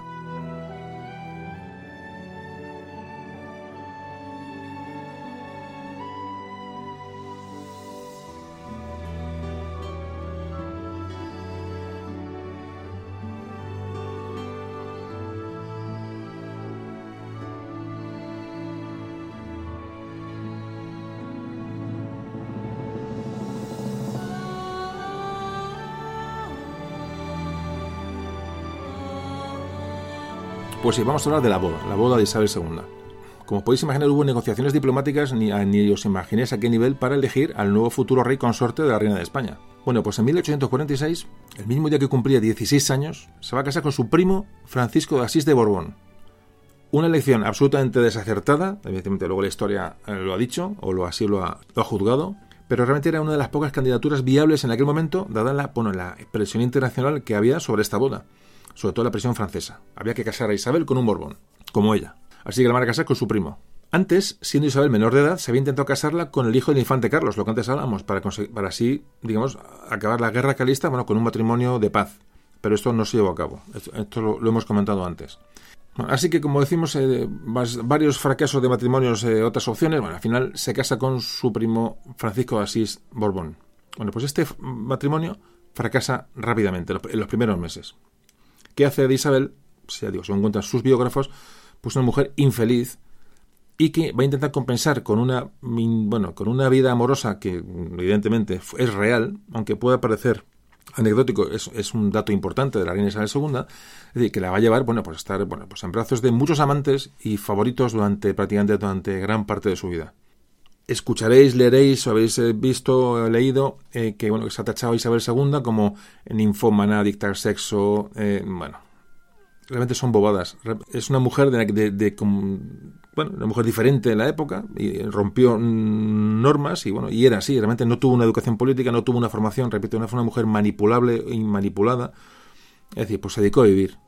Que estaba mal, sí, pero se dedicó a vivir. O sea, no, no se puede sacar esto tampoco de, contexto. Yo creo es que salían muchas bobadas también por ahí en artículos, ¿no? Esto es puro sensacionalismo, ¿no? Y entonces, bueno, pues sí, evidentemente sacó los pies del tiesto, evidentemente, tuvo 11 hijos, solo cuatro llegaron a ser adultos. Hay muchas dudas y fundadas sobre la paternidad de, de, sus hijos, porque, porque realmente las dudas mm, además son absolutamente lógicas. Bueno, entre los cuatro hijos que sobreviven están una es Isabel, otra es Alfonso, Pilar y Eulalia. Bueno, pues Alfonso va a ser el, el, que luego será Alfonso XII, el hijo de Isabel II. Ya van a aparecer personajes ya posteriores. De los cuatro hijos de los once que tiene, solo cuatro sobreviven y uno de ellos es Alfonso.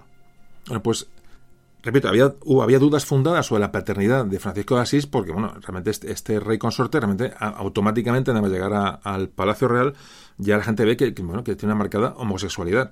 Es una cosa obvia. Entonces, pues Isabel se dedica a hacer su vida. Hay que decir que desde el comienzo de la llegada de Isabel ya, eh, mm, imaginaos, el ambiente en Palacio es de, de, influencia sobre ella, es decir, sectores, sobre todo los más conservadores, los, los, los eh, sectores clericales, forman una camarilla alrededor de ella, digamos que van a, influir y que van a intentar mediatizarla, de hecho lo, eh, lo, van a conseguir. ¿Qué ocurre? Bueno, pues que todos los gobiernos que en este momento, durante este, esta década moderada, son muy exclusivistas, es decir, obligan a los, a los progresistas a, la marginación. Y esta marginación va a, llegar, va a llevar al bando progresista, al bando liberal progresista, a recurrir a la, a la calle, a la, a la, insurrección, al pronunciamiento militar. O sea, ese mecanismo de insurrecciones militares, que es ya prácticamente repetitivo durante todo el siglo XIX, se combina con protestas callejeras, regarradas callejeras, y lo que buscan es forzar cambios políticos con la violencia. De manera de puesto que eran, no eran oídos, no eran tenidos en cuenta, pues buscaban la llegada al gobierno mediante métodos violentos, no tenían otra. Bueno, pues esta fase de década moderada se cierra con el gobierno de Juan Bravo Murillo, que aunque hizo una buena labor administrativa, por lo menos así los, historiadores se lo reconocen, tiene que luchar contra el ambiente de oposición a, bueno, ese estado de las cosas, ¿no? De Isabel II y de, y de sus gobiernos. Entonces, hay una gran corrupción que era, que era generalizada prácticamente en el, en el gobierno de España. Había un, enriquecimiento muy rápido de la, de, la gente próxima al poder. Había negocios fáciles, es decir, este estado de descontento entre los bueno, entre la gente, entre los entre los liberales progresistas va, como no, va a dar lugar a un nuevo golpe, a un nuevo pronunciamiento. Esto va a ocurrir en 1854. Seguimos avanzando. Y este pronunciamiento va a dar lugar al bienio progresista. No sé, repito, no sé si usted da cuenta del momento que estamos narrando. Es absolutamente eh, desconcertante. Desconcertante. Bueno, así vivía. Yo me imagino que sea vivir en España en aquella época, tener, no sé, tener un negocio o, o tener una familia. Mm, había pronunciamientos, golpes y inestabilidad constante. Si os, estáis dando cuenta, hemos cambiado de ya de todo, de, reyes, de gobierno, de regentes, de, constituciones, como antes decía. Realmente vivir en aquella época, que es lo que muchas veces eh, os quiero llevar, eh, eh, tenía que ser un auténtico mm, martirio, un martirio, si, si eras mínimamente serio, ¿no? Bueno, pues seguimos hablando ahora porque viene ahora viene un nuevo, un nuevo pronunciamiento contra, contra los moderados que llegan en el 54, como te decía.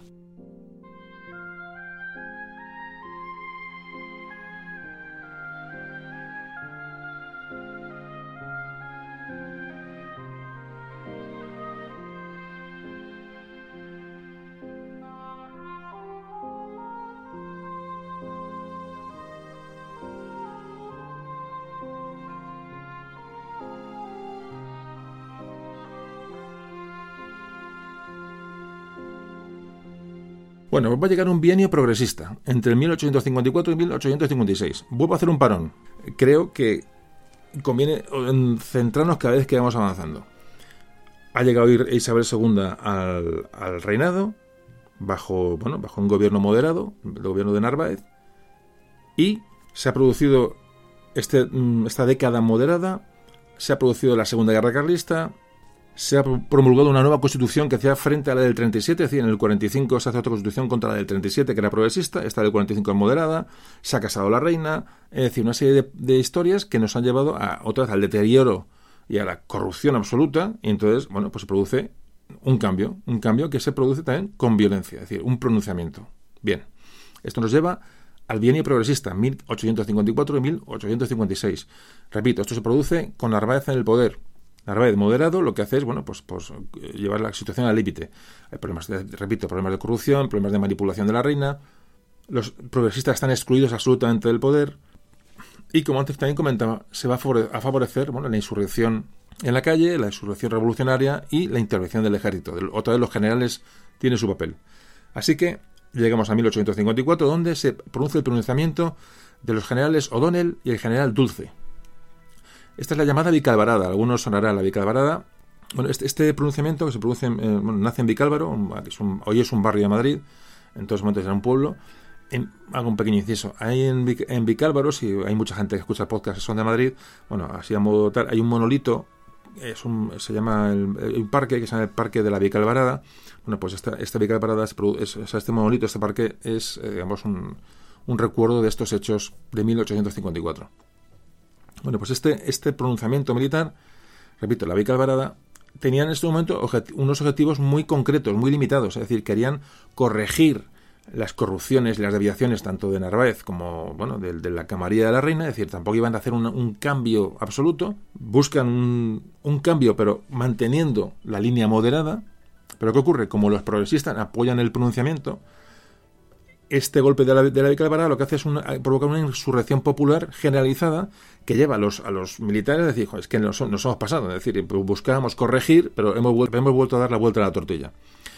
Entonces se produce el manifiesto del Manzanares, hablamos de julio de 1854, lo redacta Cánovas del Castillo, fíjate qué personajes estamos hablando ya, van, van apareciendo. Bueno, este, ya, este, este golpe de la Vicalvarada, que tiene un, un, un afán corrector, se produce, se convierte en radical. Y ya exigen reformas políticas extensas, exigen unas cortes constituyentes para hacer, realmente quieren una regeneración total liberal, una, una regeneración progresista al 100% al final, como tiene tanto respaldo popular, bueno, pues todos los generales se adhieren a este, a este pronunciamiento y, para adelante.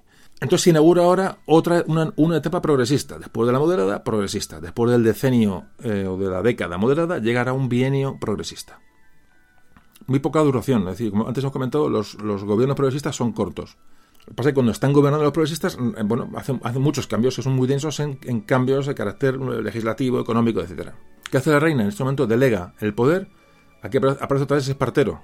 Espartero desapareció, pues exiliamos, ahora vuelve Espartero. Vuelve Espartero con O'Donnell y la reina Isabel II delega el poder en Espartero y en O'Donnell, que son los representantes de esa coalición, de esa, de esa revolución que provoca la, la. En ese momento se expulsa de España a, que había vuelto ya desde Francia, a la reina madre, decía, a María Cristina. Parece ser que, la reina, la, reina madre, la que fue regente, bueno, pues está metida en mil historias de corrupciones, de favoritismo, es decir, al final una de las condiciones es que la reina madre se vaya de España y la reina se va. Em, es que si os fijáis, es, es increíble. Lo que, o sea, esto, no sé, los periódicos de la época es leerlos, debe ser una auténtica, como una, una novela, ¿no? O sea, es, no, yo no, creo que no habría día sin, sin una notición, ¿no? Eh, es asombroso. Bueno, entonces, eh, dijimos que O'Donnell y Espartero son los que van a, tomar las riendas del, gobierno. Bueno, pues O'Donnell crea un partido nuevo. Si éramos pocos, parió la abuela. Entre progresistas y moderados va a crear un partido llamado la Unión Liberal, que eh, sería lo que entendemos como un partido de centro, un partido bisagra. Pero como fijáis, todo manejado por generales. En fin, entonces, durante estos dos años, eh, las, bueno, las, las modificaciones, ya digo, muy por encima que se hacen es, por ejemplo, es un bienio progresista. Entonces vuelven, a aparecer las desamortizaciones, es decir, se vuelve a meter mano a los bienes de la Iglesia otra cosa recurrente. El, anticlericalismo que hemos hablado pues, ya nace de esto en estos momentos. Es, bueno, es una otra cosa que también nos, ha perseguido, nos la, hemos tenido como. Lo hemos llevado en la mochila, ¿no? Entonces aparece la desamortización de Madoz en 1855, otra desamortización que fue también muy sonada. Madoz ya no solamente eh, desamortizó bienes de la Iglesia, sino bienes de todo tipo. Se intenta una nueva constitución que no llega a aplicarse porque no hay tiempo, pero se, se intentó una nueva constitución, ya hubiera sido la tercera, bueno, no sé ni cuántas llevamos. Y hay una ley muy importante que es la ley de ferrocarriles del 55, bueno, que realmente sí que produjo un avance en la economía del país y fue importante. Es un tema importante durante este bienio progresista, durante el reinado de Isabel II. Bueno, ya dos años, dos años es una eternidad para un gobierno progresista. Bueno, pues entonces volvemos a los, a los moderados. Hay un clima de agitación terrible, entonces hay una ruptura ya entre bueno, partido y O'Donnell que no eran, no eran para nada eh, compatibles, bueno, pues eh, hay ruptura entre ellos, es decir, los partidos se desmoronan, O'Donnell ya crea un nuevo partido, es, parte, es decir, lo que podéis imaginar. Entonces, hay una, una agitación social, hay un descontento, un descontento, social. Entonces, cuando pasan estos dos años de gobierno progresista, la reina, alguien dice que en ese momento se decide a reinar, y recurre a O'Donnell, que parece una persona moderada que está entre los dos, le utiliza a O'Donnell para que anule a los progresistas del poder y quiere volver a la constitución del, del 45 es decir, a, la Constitución, a la última Constitución que, bueno, que se, que se promulgó y quiere volver a esta Constitución, pero siempre un poco adornada con un acta, se llama un acta adicional, que le hiciera un poco más progresista, es decir, intenta, bueno, pues contentar a unos y a otros.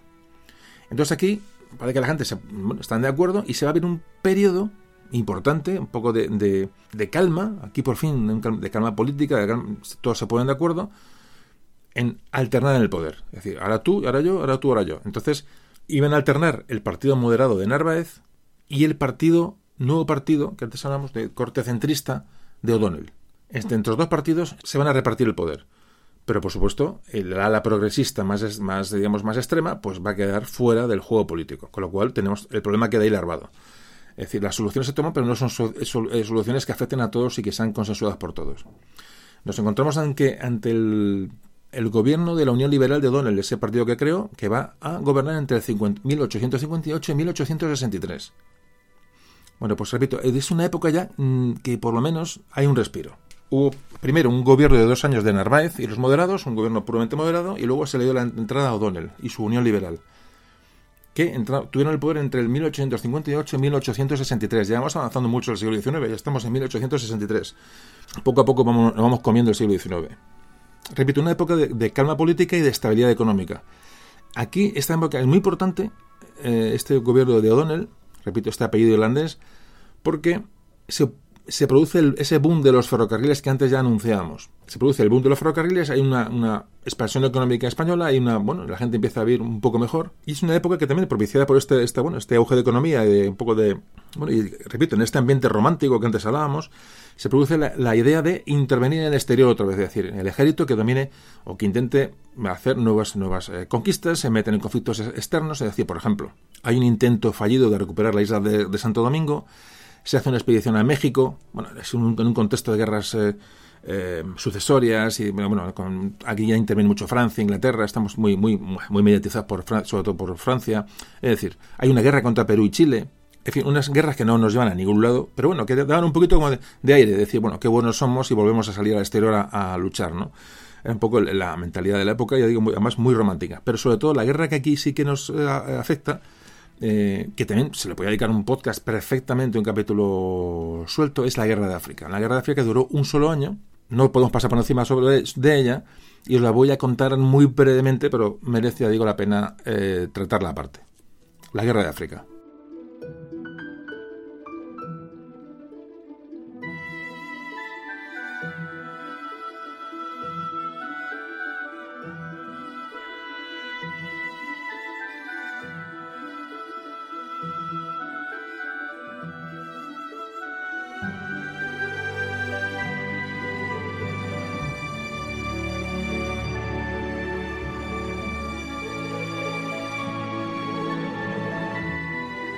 Bueno, esta guerra de África, digamos, la primera guerra de África, de esta hablamos ya en algún audio, no recuerdo en cuál. La tocamos muy, muy por encima, pero bueno, os la cuento un poco para no, no pasar sobre ella. Es una guerra que se produce entre el año, el año 1859 y 1860. Bueno, pues eh, la guerra se produce porque hay unos ataques marroquíes eh, a, unas, eh, bueno, a una serie de, de, emplazamientos españoles que son ya recurrentes Y en el año 59, pues parece que atacan ya muy, muy certeramente pues, una construcción del ejército español, un, un, un almacén parece que bueno que ahí pues hay muertos eh, parece que hasta insultan al escudo español una serie de cuestiones que se le declara una guerra al sultán Marruecos que no da una respuesta clara sobre el asunto entonces, ya digo, con el visto bueno de británicos y franceses, no nos olvidemos, España ya había desaparecido del panorama internacional absolutamente, y además con el panorama que tenemos interior, lo podéis imaginar. Entonces le dice que ven, que pueden ir a sofocar esas, esas mm, insurrecciones, esos ataques, pero sin realizar ninguna conquista territorial. O sea, el hermano mayor al hermano, pequeño. Esto era así, ya digo, España había, había desaparecido en su momento de la, de la vida internacional. O'Donnell organiza, digamos, la expedición, va a organizar la expedición a África y las diputaciones de Álava, Guipúzcoa y Vizcaya donaron al gobierno español una, bueno, una serie de millones de reales y se mm, comprometieron a organizar unos tercios vascos. Los fueros estaban aún en vigor en las tres provincias, no todos, pero parte de los fueros, y los vascos no participaban en el ejército. Así que las diputaciones vascas, que se sentían españolas, consideraron conveniente de manera mm, suya, por su cuenta, formar unos tercios vascos de unos 3.000 hombres que iban a ir a, bueno, a combatir a África con el ejército español. Estas cosas tampoco se cuentan, ¿no? Hoy día. Así que, bueno, el ejército cruza, eh, cruza el estrecho, con, no sin problemas, pues, parece que hubo una epidemia, una epidemia de cólera tremenda, bueno, nada más llegar a Marruecos. Bueno, al final... Eh, el ejército, dirigido por el propio Donel, se rehace y avanza hacia Tetuán. Allí se produce la batalla de Castillejos. Aquí aparece el general Prim, que ahí donde coges todo su prestigio. La batalla de Castillejos, que a costa de muchísimas bajas, logra derrotar a los marroquíes. Luego se produce una batalla muy sangrienta en Tetuán, donde las tropas españolas conquistan la ciudad y eso digo, son recibidos por, las, por, la propia gente de, Tetuán, la, gente autóctona, que están sufriendo pues todos los desmanes del sultán de Marruecos. Todos estos procesos son, digamos, victorias que se cierran con la victoria de la batalla, la batalla de Guarras y en la que participan aquí estos tercios vascos que antes comentábamos. Y ahí esta batalla, la batalla de, de, Guarras supone el triunfo del ejército español en África.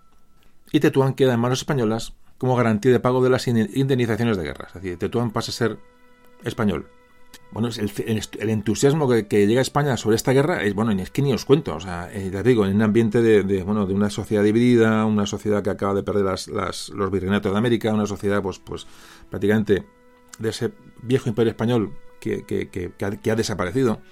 Bueno, pues eh, todo el, digamos, el botín que se requisa a los marroquíes, eh, las tropas que fueron a combatir a Marruecos, bueno, pues están, están en Madrid, vienen a Madrid para, para desfilar, para, bueno, digo, el ambiente de Madrid es, hay grabados y hay crónicas que son, que, como una victoria, ni, os cuento. Como anécdota, simplemente comentaros que, eh, por ejemplo, los leones que eh, hay a la entrada del Congreso de los Diputados, que todos conocéis, pues se hicieron fundiendo el bronce de los cañones que se arrebataron a los, marroquíes en, esta, en estas campañas de África. Y como otra anécdota, decir que hay un barrio de Madrid, que hay muchos eh, conoceréis, que se llama Tetuán. Bueno, pues el nombre del barrio viene porque eh, es un barrio que se llama Tetuán de las Victorias, porque las tropas que llegaron a Madrid para desfilar después de la victoria en África acamparon allí. Eran miles de soldados, entonces, bueno, aquí empezó por lo típico. Eh, un, campo provisional, pues empezó a haber comerciantes, tabernas, bla, bla, en fin, ya sabéis cómo se monta esto, y al final, pues se hizo un barrio. Aquello hizo crecer un barrio un barrio que hoy es el barrio de Tetuán en Madrid. Y más o menos explicada muy por encima la guerra de África del, año 59-60, pues seguimos hablando de Isabel II.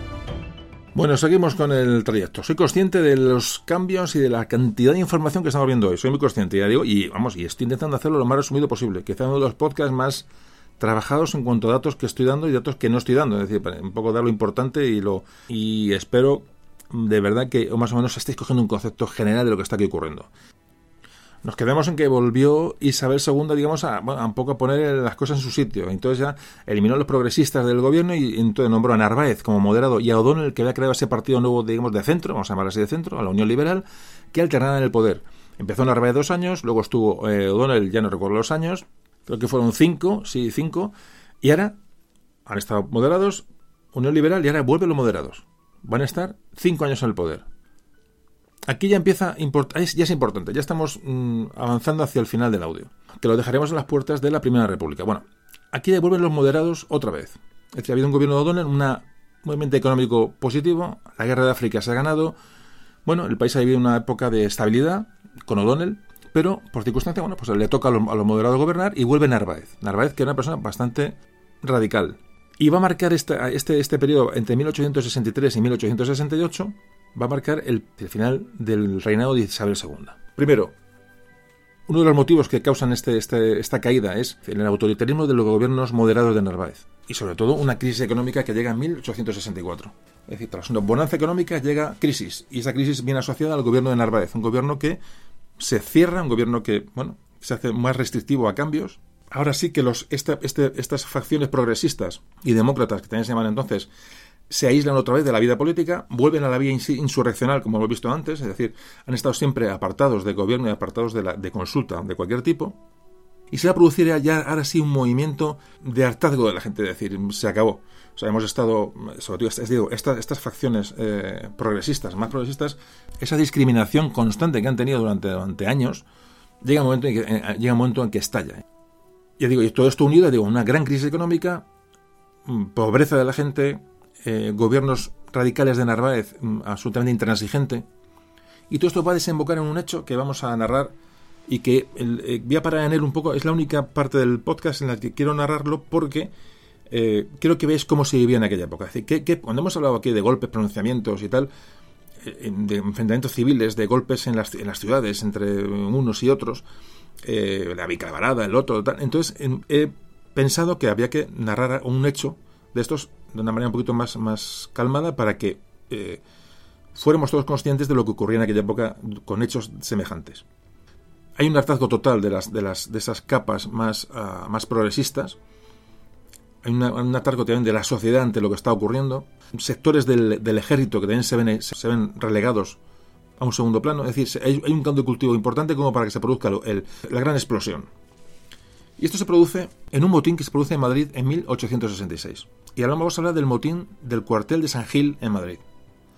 Hubo una sublevación por una serie de motivos, a veces internos militares, realmente, pero bueno, fue, un detonante que, bueno, que aún unió a esta sublevación a muchas fuerzas. Se va a producir una sublevación en el cuartel, como antes decía, cuartel de artillería de San Gil en Madrid, un cuartel que estaba en la actual, lo que es hoy la Plaza de España, bueno, pues en un lateral de la, Plaza de España, pegado a la, calle Princesa, si lo conocéis alguno, por ahí estaba el cuartel de San Gil. Hoy ya no está. Se mete como una referencia anecdótica. Bueno, pues este pronunciamiento de estos militares en este cuartel es un pronunciamiento realmente, realmente de, de, suboficiales, de, poco apoyado por, las, por los oficiales de, alto rango. Bueno, es, una protesta contra una serie de condiciones de, vida militar, pero realmente lo que arrastra, arrastra pues, los problemas, los problemas de una sociedad dividida. Hay gente descontenta y aprovechan cualquier pronunciamiento, cualquier cuestión para ir, para lanzarse a la calle. Esto es lo que ocurre. Bueno, pues, repito, este motín que se produce contra el estado de las cosas, contra Narváez, pero sobre todo contra la reina Isabel II, se produce el 22 de junio de 1866. Y es propiciado y es apoyado por los partidos progresista y democrático, que eran los partidos más a, la ala progresista de los liberales. Mm, este movimiento tiene una novedad. Y es que hasta ahora, durante estos tres años que hemos ido narrando, no ponían en duda la continuidad de la corona, es decir, la legitimidad, en este caso de Isabel II. Se pedía, bueno, eh, una política para allá, una política para acá, es decir, eh, constituciones más liberales, menos liberales, mejor se pedía que, hubiera otro regente, se pedía un, un, cambio de gobierno, pero sin embargo, nunca iba directamente contra, contra la cabeza, contra la corona, en este caso Isabel II. En este caso ya se pide el destornamiento de los Borbones. Muy importante este hecho, porque es un cambio radical, es decir, eh, un cambio radical en, digo, en el planteamiento de las cosas. Estamos hablando de estas cosas como si fueran bueno, bueno, casi anecdóticas, ¿no? Va un pronunciamiento, nada, para arriba, para abajo, sube, la batalla no sé dónde, en, Torrejón, en... No, no, no, vamos a ver.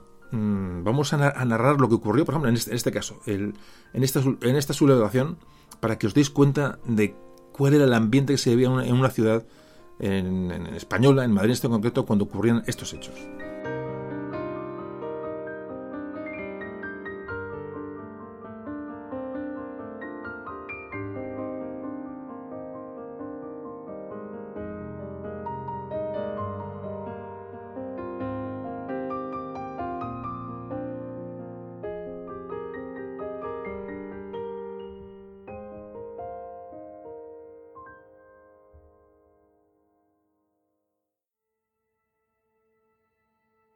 A las 4 de la madrugada, los sargentos del quinto regimiento de artillería de a pie, de una parte del sexto regimiento del mismo arma y de los escuadrones montados alojados en el cuartel de San Gil se sublevaron, apresando a algunos oficiales e intentando apoderarse de otros, que lograron abrirse paso por entre los amotinados, haciendo fuego sobre ellos.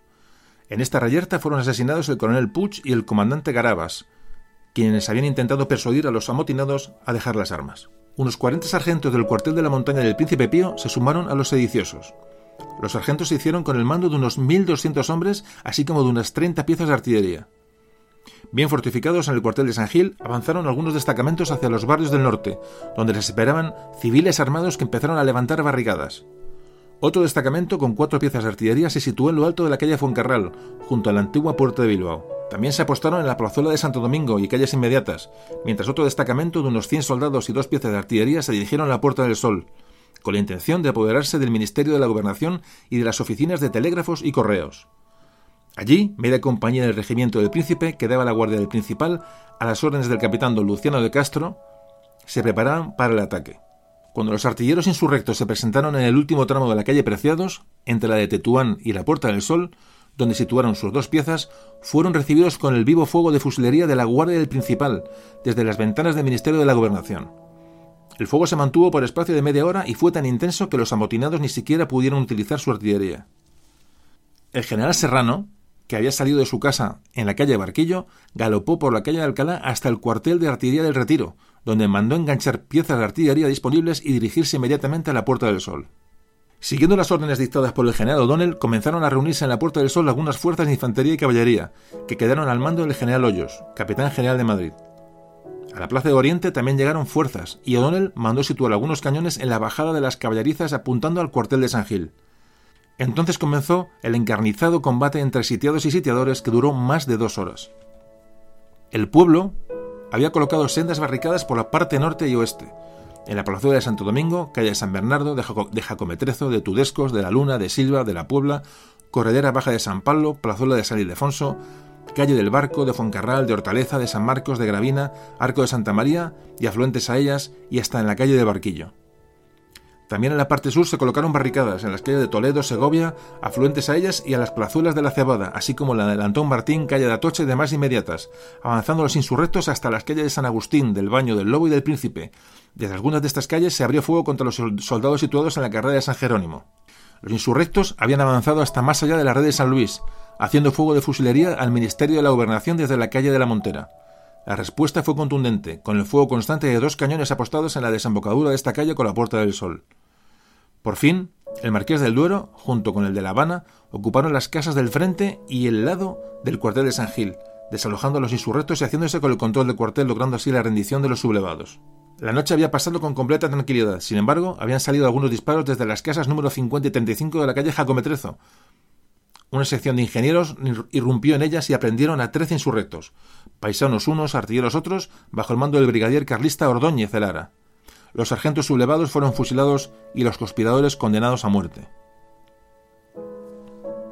El resultado eh, de todo esto que os, he narrado fueron mm, más de 500 muertos y los, presos, los, los apresados después, fueron unos casi 2.000 entre soldados y civiles.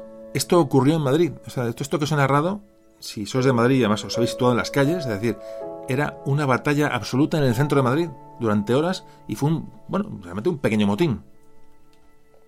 Porque, bueno, no, tuvo, digo, no tuvo una, especial trascendencia. Pero la, narración es tremenda. Y lo que cuenta eh, Benito Pérez Galdós sobre este hecho, porque fue testigo, eh, Galdós, es, realmente la narración personal, la crónica de los hechos. Y vamos a, leer, vamos a, leer lo que vio Galdós de aquella, de aquella jornada y lo que él, eh, bueno, lo que él escribió, ¿no? la crónica que él escribió de esta sublevación del cuartel de San Gil. Fijaos. Dice Benito Pérez Galdós. El 22 de junio, memorable por la sublevación de los sargentos en el cuartel de San Gil, desde la casa de huéspedes, calle del Olivo, en que yo moraba con otros amigos, pude apreciar los tremendos lances de aquella luctuosa jornada. Los cañonazos atronaban al aire, Venían de las calles próximas gemidos de víctimas, imprecaciones rabiosas, vapores de sangre, acentos de odio. Madrid era un infierno. A la caída de la tarde, cuando pudimos salir de casa, vimos los despojos de la hecatombe y el rastro sangriento de la revolución vencida. Como espectáculo tristísimo, el más trágico y siniestro que he visto en mi vida, mencionaré el paso de los sargentos de artillería llevados al patíbulo en coche de dos en dos por la calle de Alcalá arriba para fusilarlos en las tapias de la antigua Plaza de Toros. Transido de dolor les vi pasar en compañía de otros amigos. No tuve valor para seguir la fúnebre trailla hasta el lugar del suplicio y corrí a mi casa tratando de buscar alivio a mi pena en mis amados libros y en los dramas imaginarios que nos embelesan más que los reales. Esto lo cuenta Benito Pérez Galdós, que fue testigo de los hechos. ¿Cómo se os queda el cuerpo? Pues bueno, purito, purito, siglo XIX. Seguimos.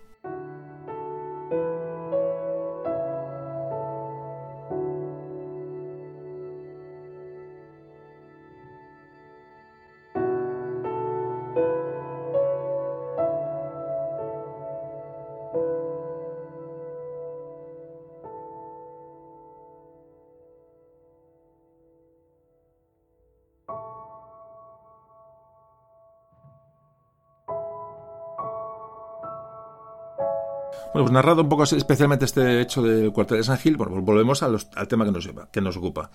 Decimos, ya la, revolución está en marcha, es decir, el descontento es absoluto. El autoritarismo de Narváez, que ya es muy mayor, va a llevar a la formación de un pacto de todos contra la situación, es decir, se llamó el Pacto de Ostende. La Unión Liberal de O'Donnell, los progresistas, los republicanos, los demócratas, todos se alían para ahora sí derribar a Isabel II. No se, ya no se quiere más sino derribar a Isabel II en el régimen moderado, el objetivo. Repito, una crisis económica reciente, descontento de la población, muere Narváez en 1868, el partido queda descabezado, el partido eh, moderado. Si le sumamos a esto, bueno, pues evidentemente la vida alegre de la reina, la vida amorosa, eh, bueno, eh, el esposo que tiene, Francisco de Asís, que realmente aunque no está con ella, pues también hace sus negocios, hace sus cosas, hay sus corrupciones, dan que hablar. La camarilla que hay en el gobierno de Palacio, pues igual, hay un desprestigio total de la monarquía es otra de las, cosas que también influyen en, esta, en este que va a ser la revolución de 68 que va a derrocar a Isabel II. Todavía se enrarece mucho más cuando en el, año 65 se, se, destituye a Castelar como catedrático de la universidad. Hay una represión de estudiantes. Es decir, el gobierno moderado se estaba hundiendo y estaba arrastrando a una monarquía sin ningún prestigio. Para colmo, había muerto Donel en el 67. la Unión Liberal que creó Donel ahora es presidida por el general Serrano, otro general y se une a los progresistas, es decir, se quiere poner fin al reinado de Isabel. Ahora ya se exige el destronamiento de la reina. ¿Qué pasa? Todo nace en los círculos propiamente militares, realmente, como estamos viendo, pero ahora ya hay una trama civil enorme, hay una serie de asociaciones, de, partidos que ya empiezan a apoyar la situación y la situación ya empieza a ser bueno, pues prácticamente irreversible.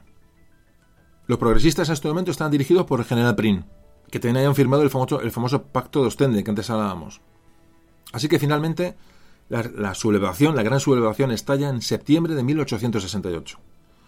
La inició un almirante en Cádiz, en el almirante Topete, y a este, a este pronunciamiento militar se le unieron rápidamente sublevaciones populares por prácticamente en todas las ciudades del país.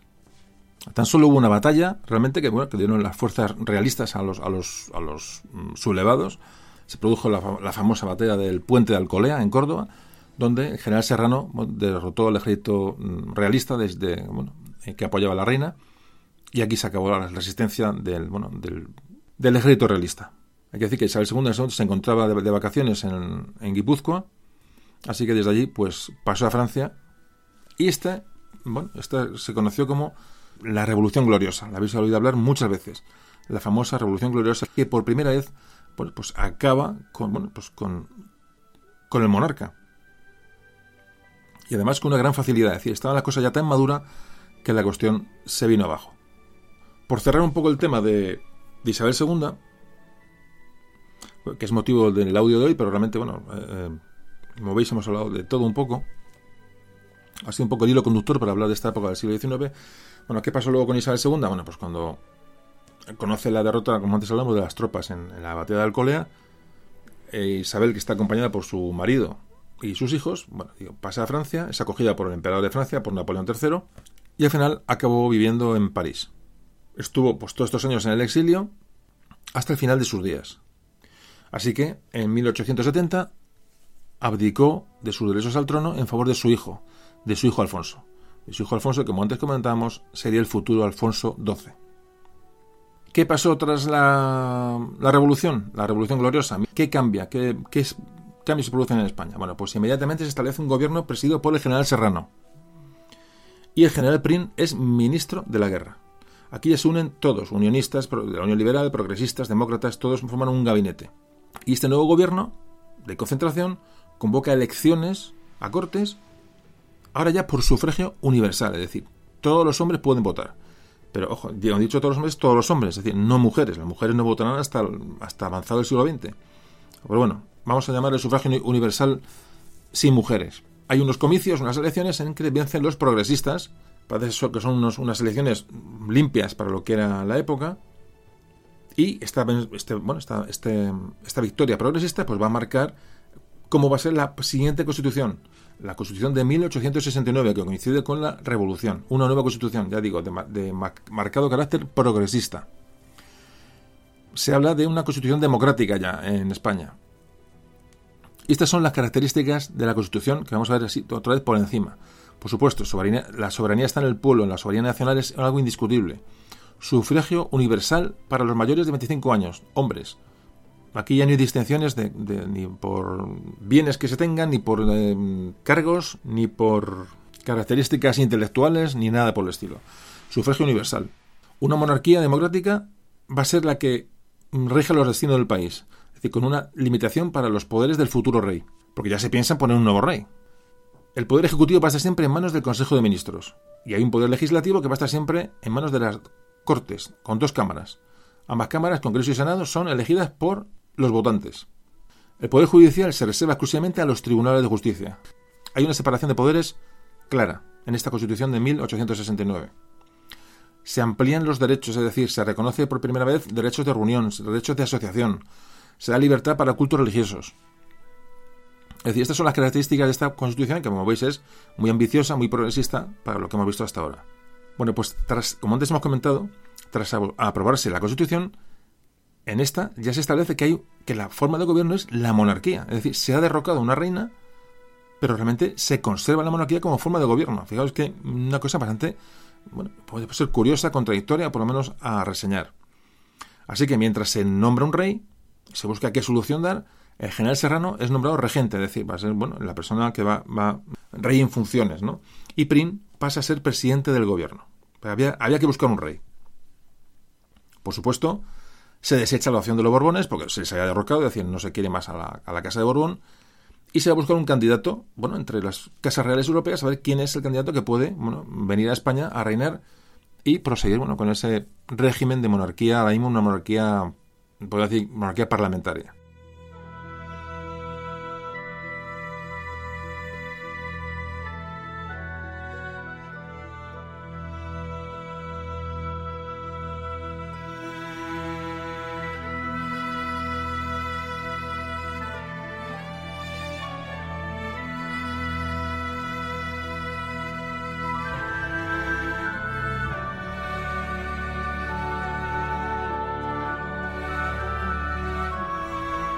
Finalmente las Cortes, después de, muchos dimes y diretes, deciden que el nuevo rey va a ser Amadeo de Saboya.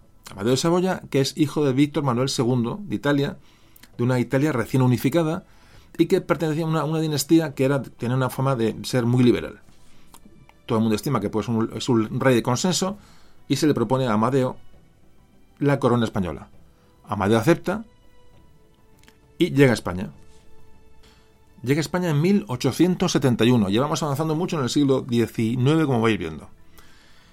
¿Qué va a ocurrir? Es el hecho clave de este momento y que digo que un día hablaremos de ello porque hay que dedicar un audio en concreto. Pero hoy vamos a pasar, le digo, vamos a nombrarlo y vamos a quedarnos con el dato y algún día volveremos. ¿Qué sucede cuando nada más llegar Amadeo a desarrollar España? La persona que más había apoyado su candidatura a la corona, su persona, digamos, de apoyo dentro, de, dentro del gobierno y, su mayor valedor, que era Prin, es asesinado. Prin es asesinado en 1871 justamente prácticamente con, con, la llegada de Amadeo de Saboya a España. Así que, claro, sin Prin, que era su principal valedor, bueno, pues la, de momento la, la situación del monarca, del nuevo monarca, pues queda bastante debilitada. Amadeo de Saboya se encontró automáticamente con un gran rechazo Porque aquí había o sea, vamos a ver, imaginaos lo que había en España. Es decir, estaban por un lado los, bueno, los, republicanos que rechazaban cualquier tipo de monarca. Estaban los carlistas que seguían, que seguían los carlistas vigentes. Es decir, había, se habían guerras carlistas, quedan más guerras carlistas por delante. Es decir, carlistas que querían la vuelta de los sucesores carlistas al trono de España. Están muy activos en el País Vasco, Navarra. Estaban los alfonsinos, es decir, los defensores del, de que, bueno, el rey era España. El rey de España era Alfonso, el hijo de Isabel. El partido alfonsino, de los alfonsistas o alfonsinos que, que repito, repito, que era la, vuelta de los Borbones, que era la dinastía que debía estar reinando en España en ese momento. ¿Qué pasó mientras tanto? Pues que en la, esa alianza, que en un principio era, era muy fuerte entre los unionistas, progresistas, demócratas, es decir, ese, que hayan eh, consensuado la llegada de un nuevo rey, pues muy pronto empezaron con las disensiones, como no. Empezaron a romperse lazos y la inestabilidad política volvió a todos los niveles a nivel político, en las calles, en fin, las disensiones eran cada vez más fuertes. Todos estos partidos que habían apoyado la revolución contra Isabel II mm, se diluyen. Y fijaros lo que hace, bueno, evidentemente, mm, harto de lo que está viendo, Amadeo I de Saboya, probablemente fue rey de España, como Amadeo I, un rey más, lo que hace decir, ahí os quedáis, muchachos, yo abdico, y a principios del 73, 1873, dijo, me vuelvo a Italia a comer pizza porque os dejo aquí con vuestros rollos, porque realmente él se había, pues eso, probablemente colgado de algún patíbulo en un momento determinado ante alguna algún pronunciamiento, algún golpe, algún asesinato. Entonces se marchó, nada más. Pienso que cualquier persona normal hubiera hecho exactamente lo mismo. Se volvió a su país y ahí os quedáis.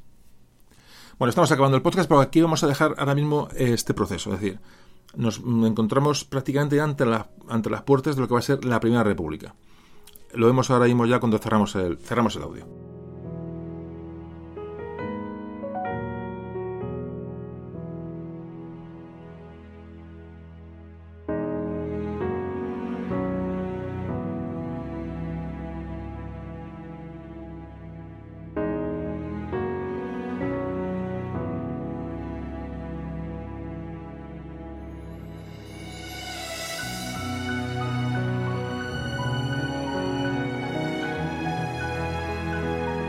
Ya digo, cerramos el podcast ya con este, estas reflexiones últimas y solamente comentar que, bueno, tras este intento fallido de Amadeo de Saboya, España ya no intentó más ensayos monárquicos. Sin otra alternativa, bueno, pues ya era, era, ya era imposible, impensable iniciar, bueno, otra búsqueda de un rey entre, bueno, entre todas las casas reales europeas, era absurdo. Así que las Cortes, el 11 de febrero de 1873, proclaman la República Española, la Primera República, 11 de febrero de 1873, otra fecha importante. Pues hasta aquí hemos llegado.